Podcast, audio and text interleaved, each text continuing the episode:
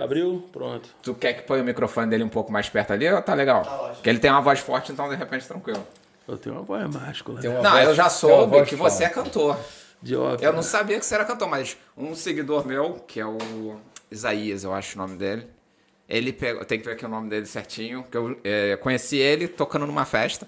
Ele falou, porra, grande amigo meu, Elias. Elias, é, não é Isaías, é tudo, eu sou horrível de nome, tá ligado? Ele falou, porra, grande amigo meu. Eu falei, ele é cantor? Aí ele é cantor. Eu falei, não, que eu sou amigo de tabela dele, tá ligado? Eu conheço quem conhece ele. Aí eu falei, já vou perguntar depois Sou mais tarde. ADA, amigo dos amigos, né? Deixa eu fazer aqui a Tá abertura. aberto o vídeo? Já, o Alexandre já. Não tá aqui, virou bagunça essa merda, não tem uma abertura. Eu vou botar uma vinheta de abertura pra isso aqui. Mas já tá no ar mesmo? Alexandre, tá no semana ar, que vem. Ao vivo rolando a groselha? tudo vai mudar. Tá, tá tudo ao vivo, tá Semana ligado? que vem tudo Puta vai mudar. merda. Por quê? Vai estar sob nova direção semana Vai que estar vem? sob nova direção. Ah, é? vai ser, a coisa vai mudar. Vai, vai, mudar? vai É a mudar sogra dele que tudo.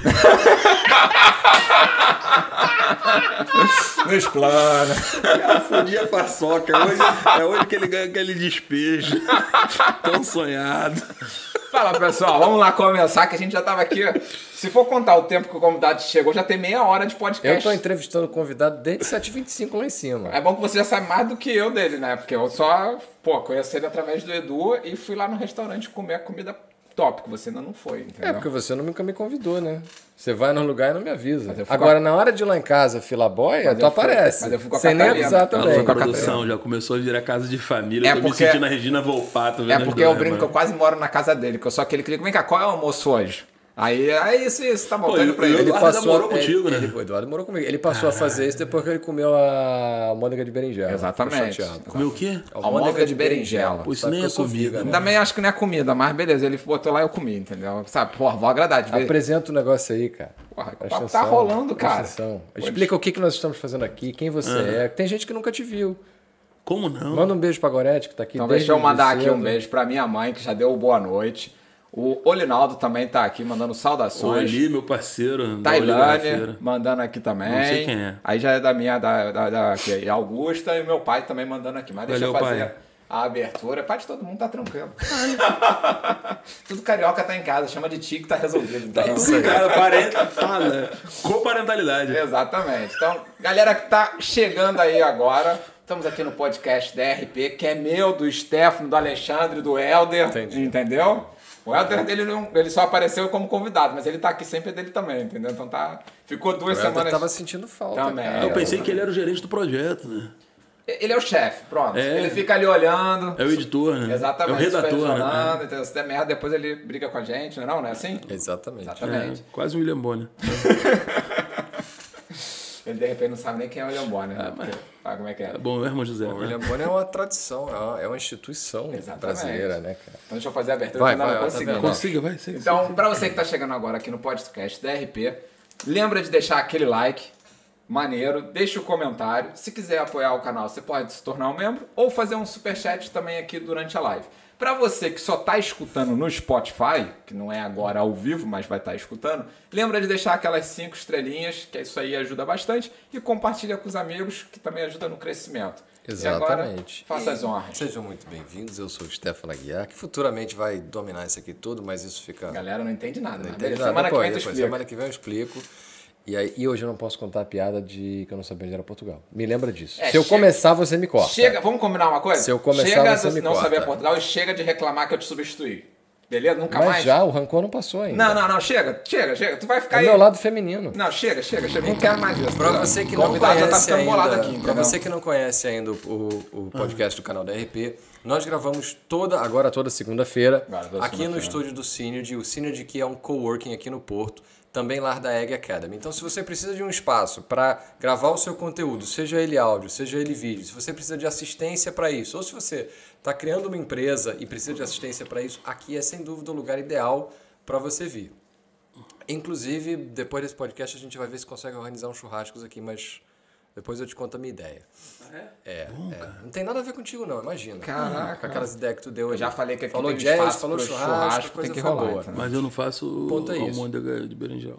A gente Isso aí é coisa- cogumelo Mentira, Porto- faço sim. Porto Belo, uma coisas. Faço sim, é. faço. Já, con- tu já contou que tu já andou nas cozinhas aí meio fazer aquelas, aquelas de, espuma de, de, de- É, de já enganei muita com- gente. É isso aí. Aproveitando, Helder, teve, teve alteração do cenário hoje? Não. Não? Não, tem nada. Então não tem alteração no cenário hoje. Então quem descobrir qual foi a coisa que não foi alterada, coloca aí nos comentários. Sem mais delongas, apresenta o nosso convidado. Nosso Eu tô ansioso, porque tá divertidíssimo hoje. Tá, não, negócio tá Mas é porque, porra, só tem carioca. Tá certo. Tá Aí- ligado? Carioca não tem tempo ruim, entendeu? Nosso convidado é o Leonel, cara do barbecue, entendeu? Graças ao Eduardo conseguimos fazer Explica o que é barbecue pra galera que não, Não, fala eu inglês. eu vou perguntar pra ele já, porque, por exemplo, lá no perfil dele, só deixa eu agradecer o Eduardo, que senão o Eduardo pode ficar chateado. Eduardo, obrigado aí por ter indicado. Você já tinha. O Eduardo já vinha desde o início do podcast, que ele foi podcast. Aqui pode falar tudo ou tem censura? Tem censura nenhuma, pode falar palavrão. Eduardo vai se fuder. Viu, Eduardo? Não sei se tu tá vendo, se tiver. era louco pra falar isso. Ele tá, ele tá aqui. Ele botou dois cariocas, é porque tu não é carioca, cara. Verdade, esqueci disso. Tu é de Petrópolis, Mas né? prossiga, o que, que ele falou sobre o quê? Era o Não, quê? ele a queria que eu história? te Ah. convidasse desde o início, mas o podcast, como era quinta e sexta, a gente Pois. começou aqui, você não tinha agenda. E agora, primeira, segunda, porra, já tá aqui. Vamos fazer mais uns três episódios só de ódio. Sem o Eduardo. Você não deu a comida boa, né, Eduardo? Digo pro Eduardo. Eu não quero falar sobre isso. Antes da gente começar aqui, o, o Mauro, que tá sempre aqui, já zoou a gente, que falou que o uniforme tá bonito. Ih, é e aí eu olhei pro verdade, lado cara. e falei, caraca, os dois estão com a blusa da mesma cor, É entendeu? casal de goiaba. Eu tenho que olhar mais o teu Instagram antes de sair de casa. Verdade, você tem que. Ou eu te mando a minha foto antes de sair de casa também, pode ser. Aí já é, já é esquisito. Verdade, né? É, já. Entendeu? Caralho, eles ficam assim mesmo, sempre, produção. Vamos lá, vamos É lá. assim sempre, É produção? assim sempre, é assim sempre. Porra, Isso aí é a alma do negócio, entendeu? Mas se apresenta aí, fala quem é você. E eu já vou perguntar aqui, que Hum. é, vou botar aqui pra falar direito. O que, que é Pitmaster? Chefe Pitmaster que tá no seu perfil, eu botei aqui. Olha, eu pensei que era parada de negócio que os caras que cria cachorro. Não, eu não sei. Eu falei, eu joguei no Google e vi o que, que era, mas eu falei, porra, deixa eu perguntar logo Ah. Aquele no negócio de boxe, de corrida. Mas se apresenta quem é você. Já falei que é carioca, entendeu? Fala aí quanto tempo tá em Portugal e a gente desenvolve aí. Eu sou o Leonel, marido da Carla. Boa. Funcionário da Carla. Cliente do Eduardo. Cliente do Eduardo. empregado da Carla. Ela tá aqui Pai do olhando. Matheus. Tem que falar, ela tá ali olhando pra caralho. Apaixonado, apaixonado pela cara. Apaixonado pela Carla. Isso- há isso quase eu- eu sete vi- anos, Eu vi nos inclusive. seus olhos quando você entrou. Porra, eu tenho medo do caralho. né? Apaixonado, quase 10 anos já casado aí, felizão. Sou o louco que resolveu abrir um tasco de comida americana sulista, que não é só o barbecue. Também faz soul food e outras coisas, a gente fala sobre isso daqui a pouco. O que, que é o Pitmaster? O Pitmaster é a maior putaria que existe, porque na verdade eu sou um cozinheiro. Pitmaster é aquele cara que eles chamam do mestre do churrasco, o mestre do fogo, essas merda toda. E eu passei por indicação um amigo que realmente eu acho que é um puta Pitmaster, que é o Edmar, o Ed, lá de North Carolina, que é fantástico, da Noble Smoke. Um dia ele falou pra mim assim: meu irmão, você é um Pitmaster, você tem que assumir essa porra. Falei, cara, mas hoje em dia todo mundo que, porra, tá grelhando uma costela em casa se diz pitmaster na internet e vende curso. Eu odeio essa porra. Eu já gostei dessa ideia aí. É, você pode, você pode fazer Vou essa botar- porra também. fazer até um... Pode, escreve teu Tu é nome, pizzaiolo, caralho. cara, não entendeu? Exatamente, eu É, sou é. pizza. que eu faço uma uma vez por semana. E- exatamente, entendeu? E você já pode, já pode A virar um é chefe essa. vegan, porque você já faz almôndega de berinjela. Olha aí. pô. E aí, assim. E foi quando eu comecei a usar essa coisa do Pitmaster, né? E até que, recebendo os clientes no restaurante, um dia eu recebi um amigo, Dude, que acabou ficando amigo depois disso. Isso já aqui. Já aqui, o cara comeu a porra toda no cardápio. Eu não tô com muita fome, mas o cara só comendo tudo. Pô, um negão grandão. A gente ficou trocando ideia e o cara é um pitmaster em Los Angeles, da King Coff Barbecue. Salve aí, bro. See you.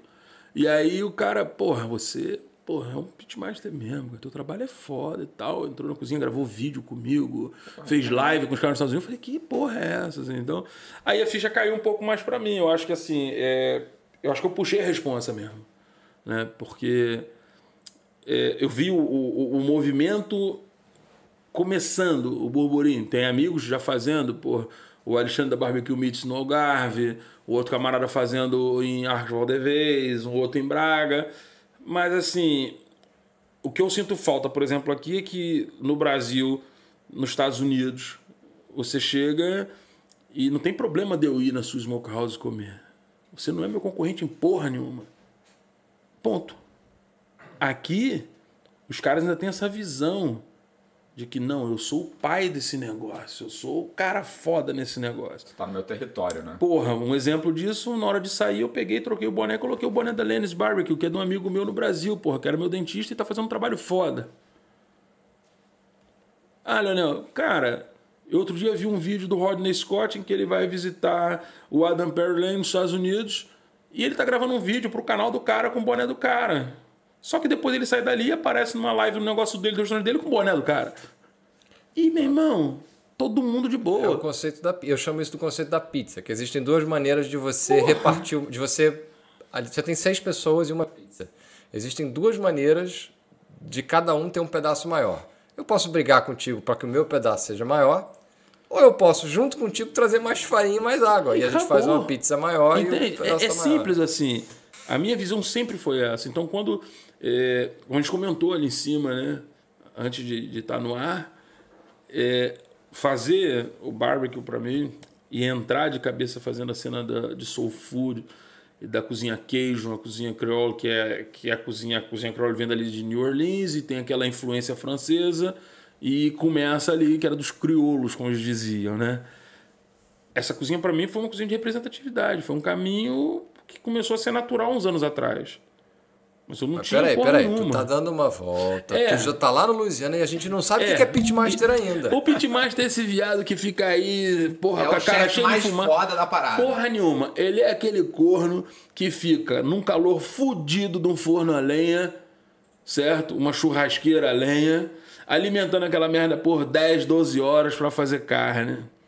E aí vem depois meia dúzia de corno, mais corno que o pitmaster, compra um forno combinado de 10 mil euros, um saco de sal defumado ou pega aquele sal ita e joga fumaça em pó naquela porra, joga em cima da carne, mete no forno, fica pronto em uma hora e meia e aquela porra é barbecue porque tem gosto defumado. Porra, se eu engolir uma colher de fumaça em pó, vou peidar churrasco. Mas esses caras viraram pitmaster. Esses caras viram pitmaster, esses caras gravam vídeos incríveis. Teve um que morri de rir. Ele fez um evento, tinha drone pra tudo quanto era lado, parecia a Rússia invadindo a Ucrânia, aquela porra. E o cara me aparece com X mil seguidores e com muitos views e likes, e a galera achando que o cara é foda. E eu falei, esse corno me mandou mensagem pedindo receita. Caraca. É essa porra. O jogo é esse. Mas faz diferença. Ou seja, o que eu quero dizer é o seguinte: faz diferença, tipo, pra você. Porque, cara, o que você tava me contando lá em cima tem a ver com realização pessoal. Total. Ou seja, já, Total. já tinha acontecido, já estava realizado antes de você me contar. Porra. E não sei se nego viu, se não viu, não interessa. Uhum. Tá? Aí, aí a pergunta vai genuína mesmo, tipo, faz diferença? Cara, Pra tua realização pessoal isso? eu vou falar da realização pessoal, vou abrir, pra você entender bem. Eu, quando cheguei aqui, em 2016, eu não queria cozinhar. Foi um ano há sabático. quanto tempo? Quase 15. E assim, foi um ano sabático pra mim. Família ainda tava no Brasil. Falei, beleza, tá tudo resolvido lá. A Carla segura as pontas. Eu vou tocando minha nave aqui e vou esparecendo um pouco e ver o que eu faço. Sou músico, vou tocar jazz e qualquer coisa eu morro aí igual o Charlie Parker, todo fudido com cirrose e heroína. Foda-se. Mas você já cozinhava churrasco, não? Eu, cara, eu faço churrasco, porra. Churrasco é brasileira, normal. chu- churrasco é brasileira, porém, quando eu fui estudar, tirar um curso na Argentina, eu larguei a escola, que seria a faculdade, e fui pra escola de parrilheiro e comecei a fazer churrasco na Argentina. Caralho, é umas coisas que, tipo, Deixa eu só não perguntar. passa na minha cabeça. Cara, peraí, como? Hein? Uma escola de parrilha, muito É, louco. tem uma escola de parrilha. Pra gente começar aqui, pra gente não, não já tá em Portugal, pra também entender tua carreira. Não, a gente não tá. A gente acabou de entrar na, na Argentina. Então, Acabamos de mas chegar só na Argentina, voltando, você fala que tá em ele tá falando Portugal. de Portugal, entendeu? Tô Então, conduzindo o negócio e você me atrapalha. a outra aqui, Meu. Deus do Ele céu. tá de implicância comigo Vai. hoje, entendeu? Você vai sentir minha falta. Porra, mascarinha, tira o microfone de um dos dois. Ah, ah, siga. O que que tu fazia antes de tu, porra, ir pro churrasco? Cara, eu venho de cozinha francesa. Clássica sempre, mesmo. sempre teve envolvido na cozinha. Porra nenhuma. O cara falou, tá 15 anos na Não. cozinha. Eu sou músico de formação. Eita. É, me formei na faculdade de produção musical.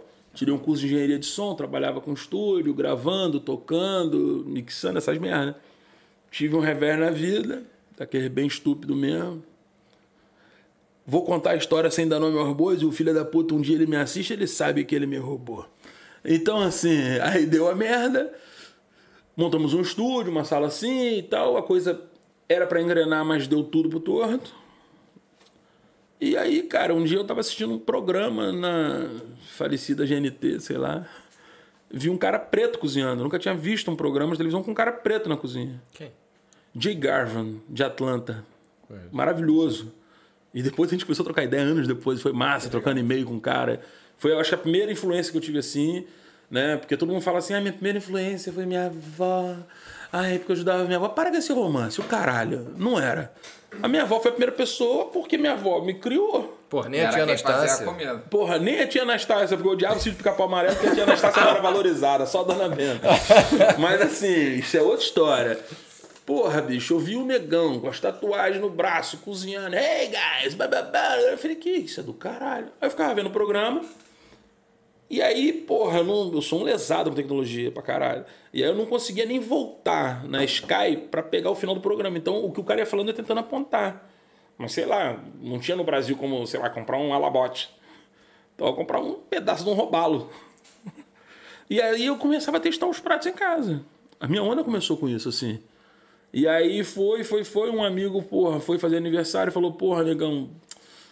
Na época não se falava catering de eventos. Era buffet de evento. Eu tô montando um buffet de evento aí. Foi quando eu comecei nos casamentos. Era Então, buffet. Era buffet. Velha guarda, filho. Essa porra não existia. Aí catering é hoje, bicho. Qual buffet que você contratou? Porra, era o buffet, o buffet do fulano de tal da Boa Vista. Era foda. A da Boa Vista na época era, era era top. pica pra Festa caralho. de 15 anos, casamento. Porra, toda. porra, velório, batizado de judeu, né? Cortada de fimose, era tudo lá. Aí eu cheguei, mano, juro, foi um cabaré. Um amigo falou assim, mano, porra, conhece um buffet não pra fazer uma feijoada, velho? Falei, mano, tô tirando um curso de chefe aí. Tava porra nenhuma. O curso era na Sky vendo G- TV Gazeta. Eu nem. Oh, super simple. Super simple. Salt and pepper. É isso, né, cara? Eu vendo aqueles programas merda, ele é mesmo, negão. Falei, é, cara, as coisas não estão caminhando bem pela música, não. Vou arrumar uma, uma terceira via. E aí, cara, porra, de repente eu fui fazer uma feijoada. Deu certo e deu errado pra caralho. Porque, porra, festa de preto, subúrbio, Irajá. Feijoada pra quando? Ah, 50, 60 amigos. Era 180, mano. As tias me ajudaram lá, as tias preta véia chegaram lá e falaram, "Ô, calma aí, filho, você tá no desespero fulaninho. Vai no mercado, busca mais tanto de carne, tanto não sei quem. Eu falei, essa porra vai dar errado. As tias me ensinaram a cozinhar naquele dia. É, pegaram uns panelão, meteram água salgada naquela porra, uns punhados, um quilo de sal dentro e a carne salgada ali dentro pra dessalgar sal no sal. Eu nunca tinha entendido essa ciência. E nesse dia eu falei, caralho, como é que você tira sal com sal, mano? Chega um ponto que o sal não pode salgar mais. É isso. A grosso modo, né? Sem entrar na química. E ali foi, foi o start. Final daquela feijoada, me chamaram pra fazer uma paella. Fiz Então, o primeiro serviço tu já arrumou os clientes, né? É, aí quando eu fiz a paella, da paella apareceu um mocotó. Do mocotó eu falei, essa porra de comida dá dinheiro, velho? Peguei uns trocados merda, fui no Principado Louça, comprei uma- umas panelas merda, um fogão de duas bocas amarado. Um amigo tinha uma a- Kombi, fazia os fretes na Kombi, eu botava ele com a camisa merda escrita por chefe Leonel e foda-se. E foi o arranque, brother. Que maneiro. Dali eu larguei tudo, fui trabalhar no botequim. Bons tempos no botequim, porra, não tinha um fogão. Não tinha um fogão no botequim na Vila Vamos da lá, Penha. pra galera daqui, o Botequim é a Tasca. É a Tasca, É a era. Só que é a Tasca old school. Assim, Mas é era aquela tasca, tasca aquela suja. cospe grosso, Fala, tem marimbona. ovo colorido? Pra caralho. Então, que tem ter. ovo colorido, Mas era mais ovo legal. colorido, até hoje que eu não sei. deve Porra, botar é corante, né? Corante, na porra. água e ferve. Ah, As anilinas, aquela Na hora que começa a ferver, tu joga o corante. É, Ovo azul, ovo rosa. E tinha um ovo marrom. Você tinha ovo azul, ovo verde, ovo rosa, ovo marrom. Você falava pro cara, me dá o ovo marrom. Ele não tem ovo marrom, peraí, é a mosca. Aí saía, aí ele te entrega, você fala, porra, hoje tá fresco o ovo, né? Era fudidaço. Esse botequim não tinha um fogão. Tinha quatro micro-ondas e oito fritadeiras. E uma mesa grande. Pode falar mesmo, né? Pode falar. Uma mesa grande de mármore. E aí eu olhei assim, porra, que mármore? Era mármore, aquela, aquela pedra preta, um granito preto. Aí eu falei, porra do caralho. Os caras devem fazer uma pizza aqui nessa porra, né, velho? Eu com a cabecinha de cozinheiro formigando. Começou o primeiro serviço que eu comecei a trabalhar na sexta-feira, na porra do botequim. O botequim tinha 50 lugares, mas como é subúrbio, o que, que faz, né? Toma a calçada toda. Exatamente. 150 mil pessoas, parecia Maracanã. Aquela porra tinha um jogo do Fluminense. Aquela porra daquele Fluminense, o Eduardo jogou no dia. Eu fiquei puta, aquela porra cheia pra caralho. Daqui a pouco, num dado momento, o cara fala assim: eu e mais dois cozinheiros. É, cara, tá começando a ficar agitada essa porra. Ih, vai, pretinho. É, sério? E começou o serviço. Meu irmão, era fritadeira. Aí pegava um pote assim, botava duas conchas do tal do molho madeira, que era maisena com quinó, batia no liquidificador, esquentava no micro-ondas, tirava a carne da fritadeira, jogava num prato, pegava a cebola, jogava na fritadeira um pouco, tirava, jogava e jogava aquele molho por cima. Filé molho madeira. Eu gosto de pica-pau em Portugal. Sabe o que é o foda? O foda é que, tipo assim, pouquíssimo tempo depois, essas coisas começaram a virar hipster. Então eu tô imaginando um lugar desse, repleto de porra de Playboy, de Mauricinho. Imagina, tempo depois começou isso. caralho Mas foi. Porque e assim. comendo a mesma merda. Exatamente. Depois eu- começou aquele festival de quem fazia o petisco mais gostoso. comida de boteco, comida essas paradas. Eu participei em júri com os caras anos depois tal. Mas assim, a minha vida como cozinheiro, ela começa nessa porra. Eu não comecei na cozinha XPTO, não. É que na minha cabeça, quando eu entendi aquilo ali, eu costumo sempre dizer isso para as pessoas. Sou um cara, eu sou aquele filho da puta indigesto, bicho. Eu entrei num assunto, meu irmão, eu vou ter que entender essa merda. Eu vou ter que estudar essa porra, eu vou ter que entender minimamente. Só que eu começo a ficar pilhado naquela porra e começo a estudar aquilo igual um maluco. Então, quando eu comecei a cozinhar, foi isso. Eu comecei a comprar livros de técnica, isso e aquilo. Como é que estuda essa porra? Vou ter que entender.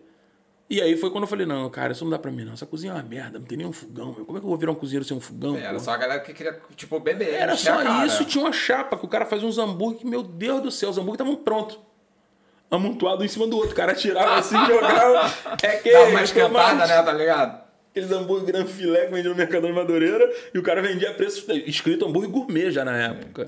Né? Bom, tem o nome gourmet, já pode cobrar Ele mais já caro. pode cobrar seis vezes mais caro, entendeu? Então, assim, esse é o motivo pelo qual o Eduardo cobra mais caro nas fotos. É uma merda, mas ele bota que é foto gastronômica, não é foto de comida, né? Se fosse foto de comida, é mais Eduardo tá acompanhando aí esse manifesto. Então, assim, mentira. Dudu é, porra, melhor fotógrafo sempre. É meu irmão pra caralho. É, mas sabe como é que é? Ele é, ele é gourmet pra caralho. Ele é Ele é gourmet por mu- natureza, Ele é gourmet então. por natureza, né? Exatamente. Eu, quando eu falo que ele é. Quando eu falo que, assim, a ponta da Tijuca, Deus sabe o que faz. Tijuca não tem praia, não é à toa, bicho. Que aquela porra já é. Tem um- dois tijucanos aqui, tá Eu ligado? sei, É, cara. Não, mas é aquele ponto, tipo, que ali não é. Ele fala que não é Tijuca, é a Doc Lobo. É a Doc galerinha da Lobo. Doc Lobo ali. Então, mas a gente Praça era dessa linha também. Ah, você Ah, vocês são da mesma linha A gente também, é da Ou seja, Porque, morava Porque, cara, mal a Doc e Lobo, na tirava verdade, onda. é tipo, porra. Sei lá, Vai cara. falar que era quase Rio Comprido. Nossa, né? olha de Copacabana na cabeça dele. Comprido, aquilo ali é Rio Aquilo ali é Rio Comprido, aquilo ali é o Rio pé do São Comprido. Carlos, porra. Pô, mas onde não tem morro na Tijuca? Me Só fala. tem morro No na Grajaú. Tijuca. Só. Grajaú. E os prédios altos. Tijuca ou Grajaú? Que você... Ou é Tijuca Olha ou só, é Grajaú. Grajaú é semi-Rio de Janeiro. Ninguém sabe o que que é. É terra de ninguém. Mas foi isso, cara. E aí, porra, comecei a me animar. Fui trabalhar depois num pub de um amigo meu. Ele abriu um pub. Eu tinha sido músico do outro pub dele. E, sei lá, anos depois Virou eu comecei a cozinhar. Era. Supostamente virei chefe. Comprei até uma roupa de chefe com os botãozão merda. Feio pra caralho. De cetim a roupa.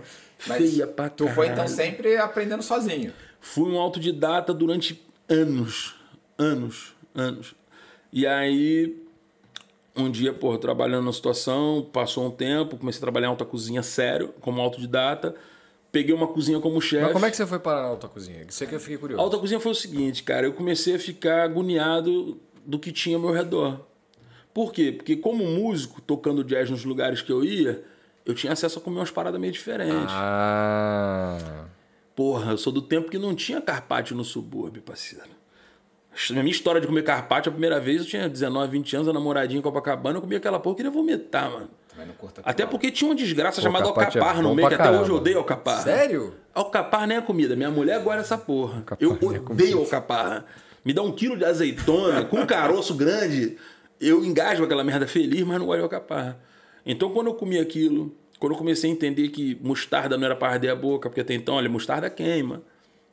Era essa a visão, né, cara? Aquela típico moleque de subúrbio crescendo, porra, com nada e porra nenhuma, uns apertos fudidos, né? Então, assim, eu lembro que eu comecei a tocar na Zona Sul, comecei a comer umas paradas diferentes. Comecei a ter uns acessos.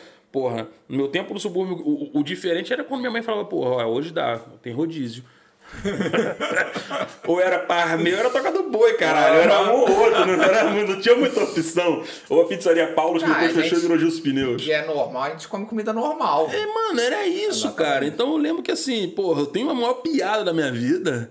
Eu arrumei um emprego, fui trabalhar, minha mãe tinha arrumado esse trabalho pra mim na época, ali em Botafogo.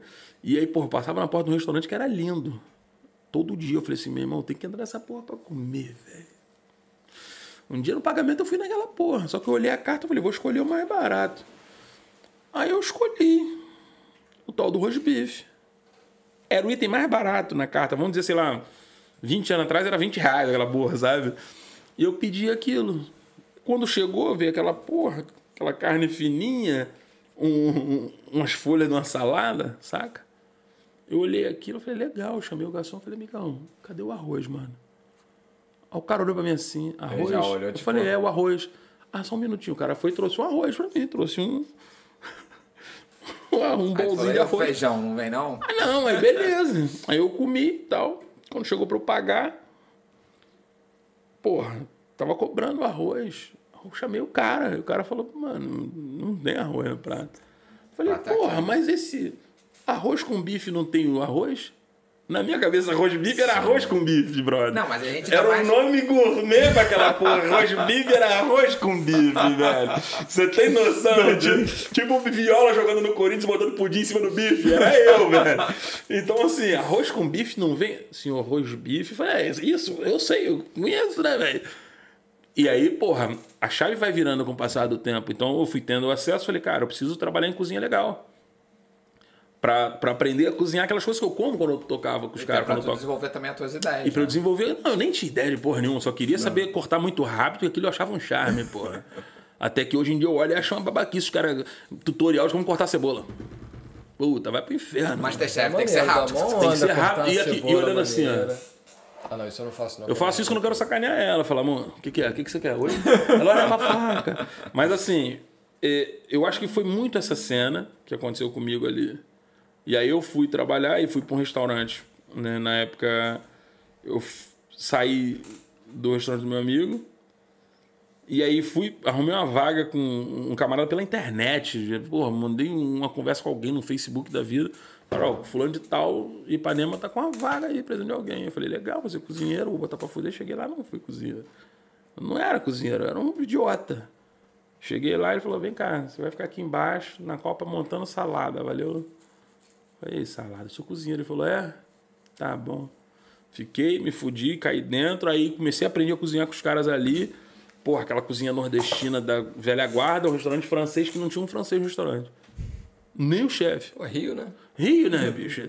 Ceará, Maranhão, Paraíba. É igual tu, pô, restaurante de sushi no Rio. Quanto meu irmão, japonês tu vê? tem cearense tem naquela cearense. porra. E aí os caras trabalhando com coisa cozinheiro bom pra caralho, os caras me ensinando os pulos do gato. Aí, porra, eu saí desse restaurante, fui demitido, foi a única demissão da minha vida. Fui demitido. E eu vindo de Ipanema pra Irajá às duas da manhã, tristonho dentro do ônibus, já do, no segundo ônibus, que eu tinha que pegar três, né? Só explicar pra galera de Portugal. É como se você mora, é como se você trabalhasse na Foz E morasse na polpa do Varzinho. Exatamente. Isso que eu ia falar. Isso É, aí. é, Era. é muito quilômetro. E aí você Só que ao pega invés de- de autocarro porque não tem mais metro de madrugada. E ao né? invés de ver mato no caminho, você vê favela. Só que Irajá é muito pior que Palmas de Varzim, né? Porra nenhuma que Irajá é do caralho. Deixa de ser despeitado, Tijuca. Porra, meu irmão. Pelo Vai amor de Deus. aí, ó. Tijuca tem mais favela que Irajá, pô. Irajá só tem duas, pô. Pô, mas Tijuca é super seguro, cara. Não escuta tiro lá não, tá ligado? É, porque você é surdo, né? Porque você tá em Portugal não escuta tiro lá, é verdade. Não, mas assim, e olha que o surdo sou eu. E aí, cara, eu sei que, porra, nessa loucura toda, eu conheço um cara e eu tava assim, lendo um livro de cozinha. O cara falou, você é cozinheiro? Eu falei, ah, tô tentando, velho. Trabalha onde? Ah, acabei de ser demitido do restaurante e tal. Ele falou, ah, legal, cara, eu sou da equipe da Roberta Sudbrack. Estão precisando de alguém lá. Manda um currículo pra mim aqui, ó. Riscou num papel, assim Cara, isso no ônibus. num ônibus, o cara sentado do meu lado, o cara também era da equipe dela, ele tinha ficado sem moto naquele dia. O cara, a moto dele ele feito naquele tinha dia. que ser, irmão. E aí eu fui pro Roberto de Braga, cheguei lá, na época ela tava legalzona no auge, hoje em dia, whatever, também não vou tocar. Eu não gosto de falar dos mortos. Aí chegou e fui fazer um estágio com ela. Porra, o estágio era pra ser um mês, durou 10 dias, cara. Não tinha nada a ver a cena. Falei, tá maluco. E aí fui trabalhar com outro chefe, foi aí a coisa. Aí eu, dali eu entrei na outra cozinha. Só que eu falei, porra, dá pra. dá pra massacrar essa porra. E é lógico, eu percebi uma cena que uma amiga minha falou um dia pra mim. Ela foi formada na primeira turma da Estácio de gastronomia. E ela foi trabalhar em companhia aérea. Muitos anos depois, ela falou assim: Léo, deixa eu te contar uma coisa. Trabalho de cozinha é peão. Trabalhar com gastronomia coisa de playboy. Vê se você vai conseguir estar nesse meio. E quando eu cheguei na alta cozinha, eu descobri isso. Eu cheguei, porra, meu primeiro jogo de facas eu comprei com vale transporte, que eu economizei andando quilômetros. Eu comprei a faca mais merda que tinha, que era uma marca chamada Dynasty, que eu guardo um cutelo até hoje. Foi a primeira faca que eu comprei lá na Principal do Louça. E fiquei amigo da galera ainda tive um desconto. Porque eu já tinha comprado umas coisas pra fazer eventos. Antes de usar aquelas facas de cabo branco, tramontina de açougueiro. É, aquelas facas de talhante mesmo, aquelas de virar tripa. E aí, porra, meu irmão, eu, eu constatei isso. Que eu cheguei, os caras riram das minhas facas na cozinha. Playboyzada abrindo assim com faca Global que compra um carro, porra. Não tô exagerando, tô falando de uma faca de dois mil euros, porra. Tipo, falei, uau, pô. Os caras, quando eu abri minhas facas, os caras assim. E os caras conversando na cozinha, pô, o pessoal aqui da, da Honda tá me mandando mensagem que eu tenho que ir lá ver pra testar o novo Honda Fit, porque eu tenho um, eles querem que eu troque por um novo. Aí eu falei, tu gostou do Honda Fit, cara? Porque eu tô querendo trocar meu classe A, que era um Mercedesinho e tal, por um Honda também. E eu tô assim, eu pegando três ônibus, brother. E aí os caras falando de Bali, Austrália, de surf. De porra, porque eu passei o fim de semana na Cordon Bleu, não gostei, mas eu vou voltar agora pro Orlando Cássio. E eu assim, falei, só conheço o Orlando Cássio do livro, brother. Era uma outra realidade. A pegada era muito estranha naquela época, mano. E era isso, quando eu saí da cozinha e fui pra alta cozinha, eu me deparei com essa realidade. Era a galera que estudou fora, que estagiou não sei onde, que não sei o que, que foi para outro país e tal. Que tem muito menos a ver, como aquilo que a gente falava, que é um pouco como a arte. É, tem muito porra, menos a ver com cara. o produto em si, ou seja, o É, resultado brother. da cozinha, e mais a Muito ver com as menos. conexões das Exatamente, pessoas. olha né? só. Eu acho que assim, tudo na vida é um network. Eu tô aqui sentado falando com vocês por um network. Ponto. Um fulano que falou de mim, que falou com fulano, que você acabou. Ok, mas não é só isso. Eu acho que a vida, particularmente, eu acredito que essa porra vai além de ser só network. E as pessoas transformaram, principalmente o mercado da gastronomia, na minha opinião, ele é uma merda do network onde os chefes acham que vivem hoje num Olimpo, porra. Mas olha só, não é privilégio da gastronomia.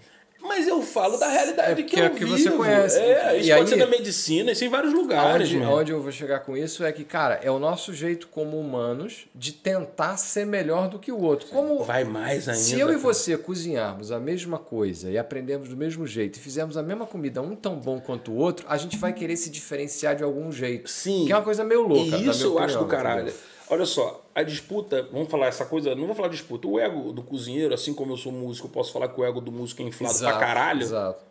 Eu acho que das artes o músico é o mais escroto, e eu falo por conhecimento de causa porque eu sou muito escroto. Isso me leva também a minha mente criativa a trabalhar na cozinha e também ser escroto na cozinha. Claro. Eu não sou exceção. Mas só que hoje eu consigo ter um controle dessa situação melhor na minha cabeça. Por... Desculpa, porque assim, os caras chegam num ponto hoje que assim, eu tenho amigos que lutam por uma estrela Michelin. Do caralho, bicho. Na minha opinião, a estrela Michelin hoje, ela não vale, na minha opinião, um terço do que valia 30 anos atrás, 40. Mas tu acha que você não tem um pouco também daquela coisa muito natural de que antigamente aqui era? Não. Porque a gente tá nessa fase da Não, vida, né? Não, cara? não, eu não tá tenho nessa essa fase questão. da vida de começar a não virar é, não. velho. Não é não. Eu vou te explicar o porquê. Por que, que eu falo isso? Cara, eu tenho um filho que vai fazer 14 anos. Eu tomo aula de modernidade com ele todo dia. Ele me faz ficar antenado, ele me faz, ele me, me dá uma, uma luz de como mexer nas minhas redes sociais. Eu acho isso do caralho. De como, porra, catapultar o nosso negócio da forma dele, ele tá ali, ele tá inteirado, ele sabe as gírias, ele sabe o que que é, ele pega, ele nunca mexeu no iPhone, eu largo com ele em 30 segundos e já tá com configuração chip na mente daquela porra. Eu falo, ô, porra. Eu quando comprei essa porra aqui, eu mandei uma mensagem pro Alexandre, falei, meu irmão, eu troquei do 6 pro 11, é a mesma coisa, ele falou, iPhone é iPhone, mano. Falei, valeu, obrigado. E segue o baile, porra, não é, bicho? Então, assim, é diferente. Eu não tô falando com saudosismo. Não é um saudosismo. Entendi. É uma realidade. Tu é acha uma que a percepção network hoje tá mais importante do muito que mais a qualidade importante. do Porque olha só, cara, né? meu amigo, Paul Bocuse era um cara de network? Claro que era. Mas era um gênio. Você tem a cozinha antes e depois do Paul Bocuse, antes e depois do Alan Ducasse, antes e depois do Robuchon, antes e depois do Marco Pierre White, que é o mais moderno. Aí você chega mais ali no final de 70 e tal, 80, você tem o Ferran Adrià fudendo tudo com a cozinha molecular. Gênio. Meu amigo, de lá pra cá, todos nós que viemos depois disso somos um apanhado desses caras tentando fazer a nossa assinatura. Amém. Ponto. Agora, na minha opinião, o Helder português me diz, porra, pega um português que conhece a cozinha dele a fundo, principalmente um português do norte, que eu falo que o norte de Portugal, na minha opinião, é a matriz gastronômica desse país. Ponto. Me desculpe o resto. Mas anda os buracos que eu já andei aqui no norte, você vai entender. Cara, você não pode pegar uma carne de porco e, e- e cozinhar muitas horas e fazer um cubo perfeito com ela e jogar cominho em espuma e chamar de rujões. Desculpe. Entendi. Respeite a tradição. O meu problema hoje com a gastronomia em volta de mim é que todo mundo é muito foda. Muito foda, bicho. Mas ninguém sabe a tradição de porra nenhuma que faz hoje. Entendi. O pessoal quer inventar Brother, sem é só saber. isso. Pega a receita e faz a visão dele, né? Meu irmão, eu falei isso com o Eduardo, a gente conversando uma vez sobre foto e tal, tal, tal. Eu falei assim, pô, Eduardo, pra geração nossa, falando de fotografia, tem como, independente do segmento do artista, do fotógrafo, mas tem como o cara pensar em foto da nossa geração, principalmente carioca, sem pensar no JR Duran? Ele falou, não dá não, né, velho? Independente se você fotografa pernas de frango ou perna de mulher na Playboy, whatever. É aquilo. Cara, é, é uma coisa tão simples, chega a ser clichê. Você não consegue entrar na Fórmula 1 sem pensar no Senna, sem pensar no Schumacher, sem pensar no Alan Prost. Você não faz isso. É. É lógico que você não vai lutar no tatame sem pensar no Bruce Lee, porra. Eu acho que o que acontece hoje é que eu conheço, já passei por isso, e aqui em Portugal. Eu, como chefe em restaurante aqui conhecido, montei a equipe, tô trocando ideia, e o chefe falaram assim: pô, chefe, você é muito old school, cara, você é muito velha guarda, você não sabe nada que tá acontecendo. Eu falei, cara, o que vocês estão falando que tá acontecendo, eu vou te mostrar um negócio aqui. Já aconteceu no livro desse cara aqui, ó, Paz Natal, velho. Ah, não, não é não, porque esse cara ele criou um empratamento. Não tem empratamento, bicho. O ingrediente é a mesma porra. Se eu mudo a posição que tá aquilo, não quer dizer que é um prato novo. Certo. É uma releitura de algo É, que existe, o cara tá dizendo que é dele, porra. Entende? E aí uma vez a pessoa falou pra mim assim, não, chefe, eu só acompanho os chefes top. Eu falei, legal. Você acompanha o Mark Pierre White? Quem? Eu falei, então esquece, mano. Se você fala que a- mexe com a cozinha moderna, você não sabe quem é o Mark Pierre White, você só sabe quem são os três maiores que apareceram no, no, no 50 Best da, da San Pellegrino, você é um estúpido do caralho. O meu problema, ele foi isso. E aí eu volto à pergunta inicial. O que que foi que me levou pro barbecue? Ponto. Essa volta toda eu chego no mesmo lugar. Eu cheguei numa hora que eu tava ali me fudendo, batendo cabeça, fiz estágio na porrada de cozinha, ganhei a bolsa de estudo, pô, passo três meses na França estudando, vou pra uma das melhores escolas do mundo, volto, caio dentro, faço a coisa acontecer, eu tô percebendo, não importa o que você faça, você quer ser reconhecido pelo que você faz. Porra, eu ganhando prêmio, filho de chefe famoso passando por trás de mim fazendo hambúrguer ganhando prêmio na minha frente, e eu sendo indicado do ano, porra. Brother, é foda. Eu percebi que não tinha representatividade. Eu não vi os caras pretos fazendo o que eu faço. Eu não vi os caras pretos fazendo aquilo ali e ganhando uma estrela Michelin por aquilo. Como eu tava conversando com vocês. Você vê mulher ganhando estrela Michelin é coisa recente, brother. Não tem 20, 30 anos, porra. Enquanto isso, você tem uma Gabrielle Hamilton do Prune nos Estados Unidos botando pra fuder há 25 anos, porra. E formando dos mil cozinheiros por ano. Que isso, Leonel? É. Você tem a Helena Rizzo, que é genial no Brasil. Essa mulher tinha que ter três estrelas Michelin, na minha opinião, porra. E não tem. E aí dão estrela pra umas merda que eu nem quero falar sobre. Aí dizem que eu sou filha da puta polêmico de cozinha que eu jogo merda no ventilador. Mas não é. Vou pro barbecue. Eu falei, preciso me encontrar. Pô, fazia barbecue. Porra, eu tô com 40 anos, eu cresci nos anos 90. Eu cresci começando a, a, a curtir a cena de basquete da NBA, começando a andar de skate, começando a curtir aquela porrada americana na cabeça da gente, MTV metendo na cara da gente o tempo todo, porra. A gente queimando churrasco com os amigos com a porra de um latão velho, soldado com as pernas tortas, achando que tava fazendo churrasco americano, porra. Pleno Irajá. Curtindo o vídeo do Ten Clan, hip hop pra caralho, arrumando as caixas de som velha, botando ali pra tocar música. A gente tava respirando aquilo. Quando eu puxo atrás as minhas lembranças do barbecue, ele vem aquilo. Lógico, eu nunca pensei que eu ia para esse caminho dessa forma que eu faço hoje. Seria pretencioso e mentiroso.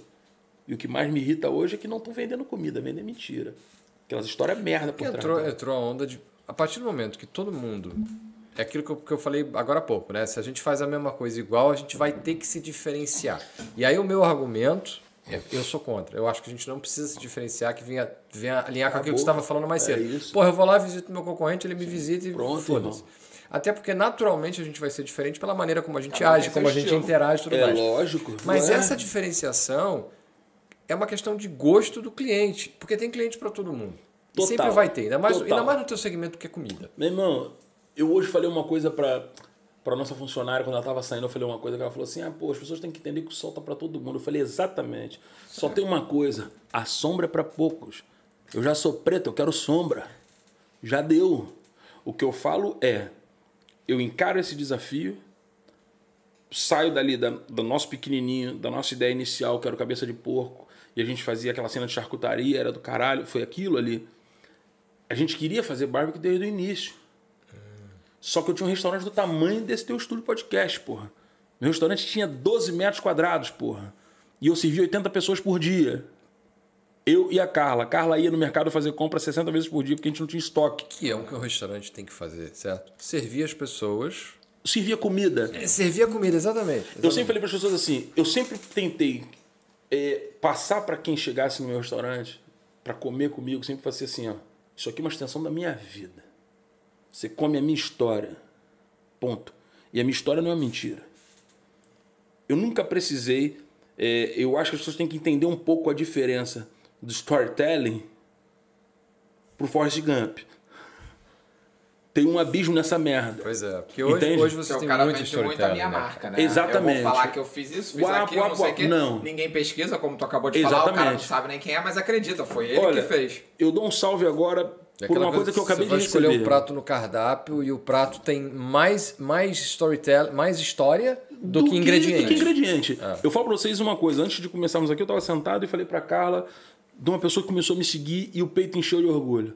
Chefe BJ Dennis, Estados Unidos, North Carolina, é um dos papas da atualidade da cozinha preta que divulga pro mundo, com documentário na Netflix, com mil aparições disso, daquilo, aquilo outro. O cara começa a me seguir. Eu falei, porra, Maneiro. eu tô fazendo a merda certa? Com certeza. Porque os caras que não me reconhecem onde eu estou, os grupos de barbecue hoje no Brasil, e eles sabem quem são, falam merda a meu respeito.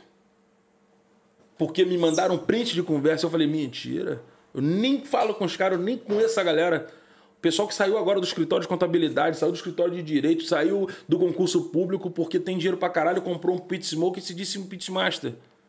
Foda-se, caguei. Esses caras falam mal de mim. Alguns aqui se dão o trabalho de falar mal de mim. Enquanto isso, eu acordo todo dia, defumo carne, trabalho, abro meu restaurante, sustento minha família junto com minha mulher, a gente trabalhando feito máquina, e os caras lá nos Estados Unidos me falam: pum, o cara é foda. O Howard Corners, que é um cara foda, que é um daqueles doutores dos Estados Unidos, que é um pesquisador de culinária negra, o cara me inclui agora na Black Pit Masters, que é uma- uma- um lance que eles têm nos Estados Unidos, onde eles enfatizam os Pit Masters negros, que são os pilares da história do, do- do churrasco americano. E o cara, a gente conversa na câmera, quando eu chamo o cara na câmera, ele me chama na câmera pra trocar ideia, eu quase me caguei, bicho. Eu falei, porra, olha com os caras que eu tô falando. E isso é, pra mim, a estrela que eu acho que eu tenho que ganhar.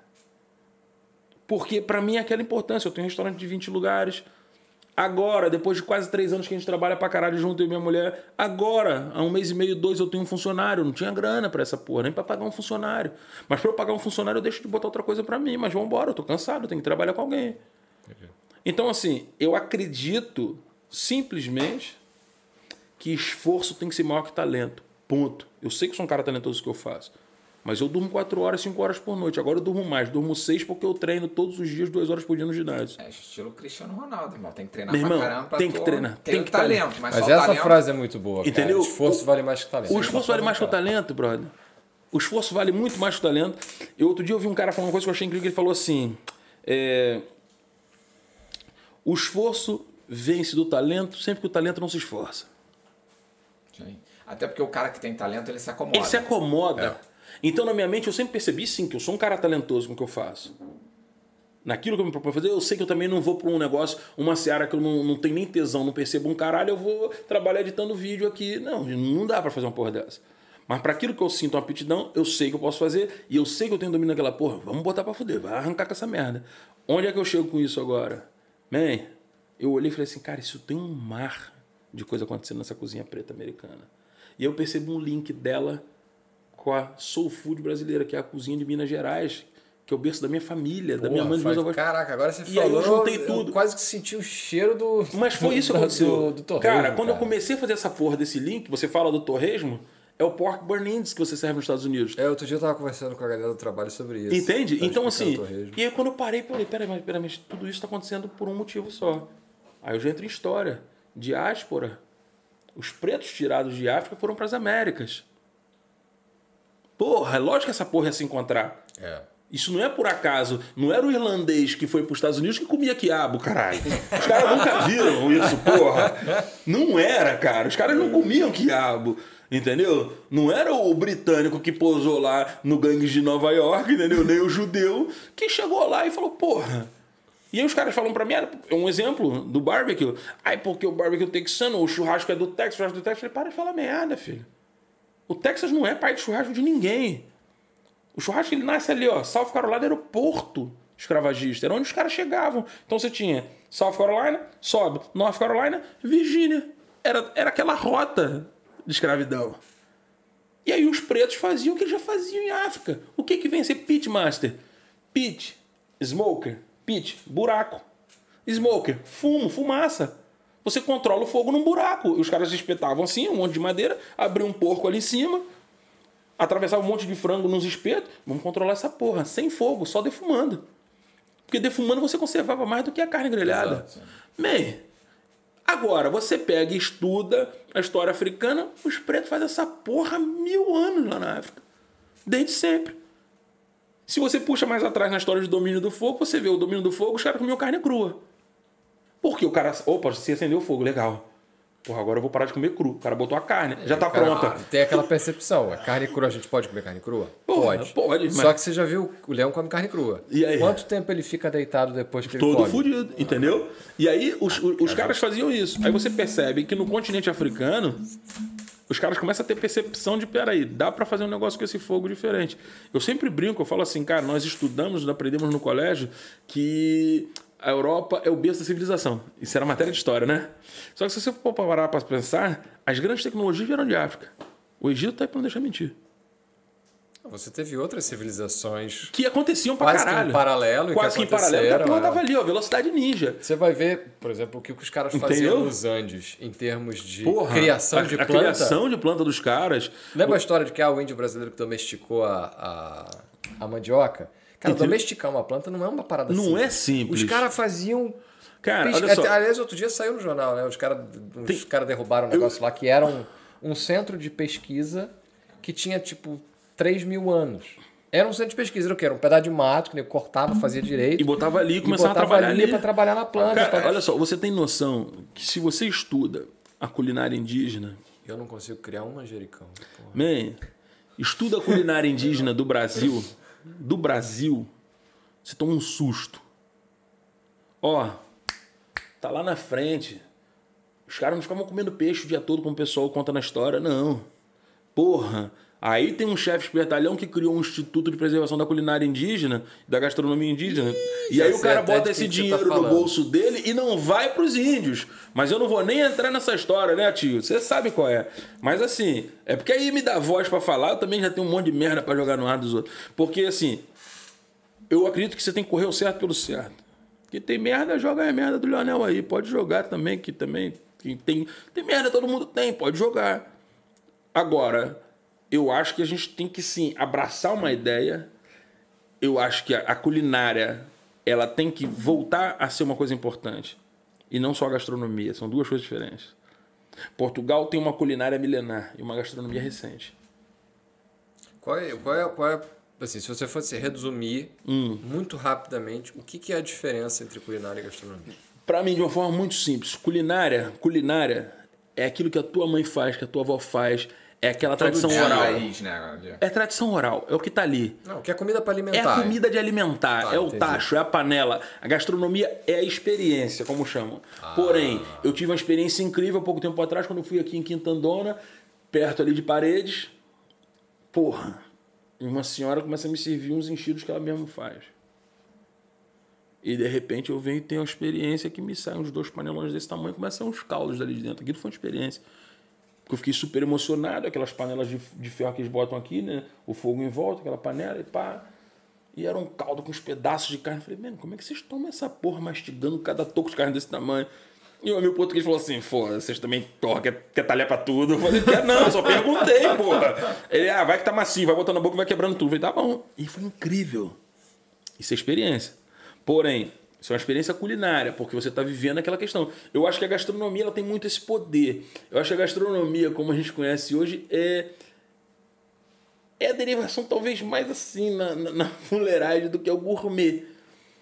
Pouco tempo atrás eu, eu é tenho mais oba-oba do é, que... um pouco, porque assim, eu tenho duas coisas engraçadas na minha vida. Eu tenho o Instagram que eu levo a sério e o Facebook que é só pra treta. O Facebook é minha tem que ir pra diversão Twitter, diária. cara. Que Twitter que é pra ter. Eles já me entendeu? falaram, eu fui, Eu não passei tenho. dois dias, mas eu achei Eu cansativo não sair. tenho, mas eu sei que porque todo era mundo muita fala que treta. pra lá é pra treta, entendeu? E aí eu lembro que um dia eu botei um negócio assim: a vida pro pessoal do Brigadeiro Gourmet que enrola. Que esquenta leite condensado até ponto de enrolar, não tem nada de gourmet Não tem nisso. não, qualquer um faz. Porra, ah não. Aí alguém falou assim: não, mas olha só, é porque eu uso produtos nobres. Eu falei, gente. Qual? Chocolate? Não, porque eu uso calebô. Eu falei, tá gastando dinheiro à toa, mano. Vira Nescau nessa porra, velho. Porra, bicho. E, e- e isso aconteceu comigo com barbecue. Eu dou um exemplo.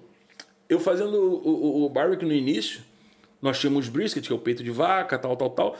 E nós começamos a fazer, tínhamos uma briga com isso. Até que nós entramos em contato com o fornecedor, né, Preta, que era incrível. E o cara tinha a criação de angus, que é o mesmo que se usa nos Estados Unidos. Só que eu saí de uma carne que custava 5 euros o quilo e fui comprar uma carne do mesmo corte que custava 12 euros o quilo.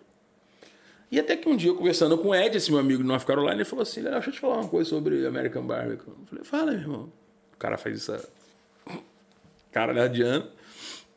Mano, a história do barbecue é o seguinte, cara. Os caras não usavam carne nobre. Se você for perceber, o ombro do porco é uma carne dura, a pá do porco é uma carne dura. Por isso você faz o pull pork a partir dali.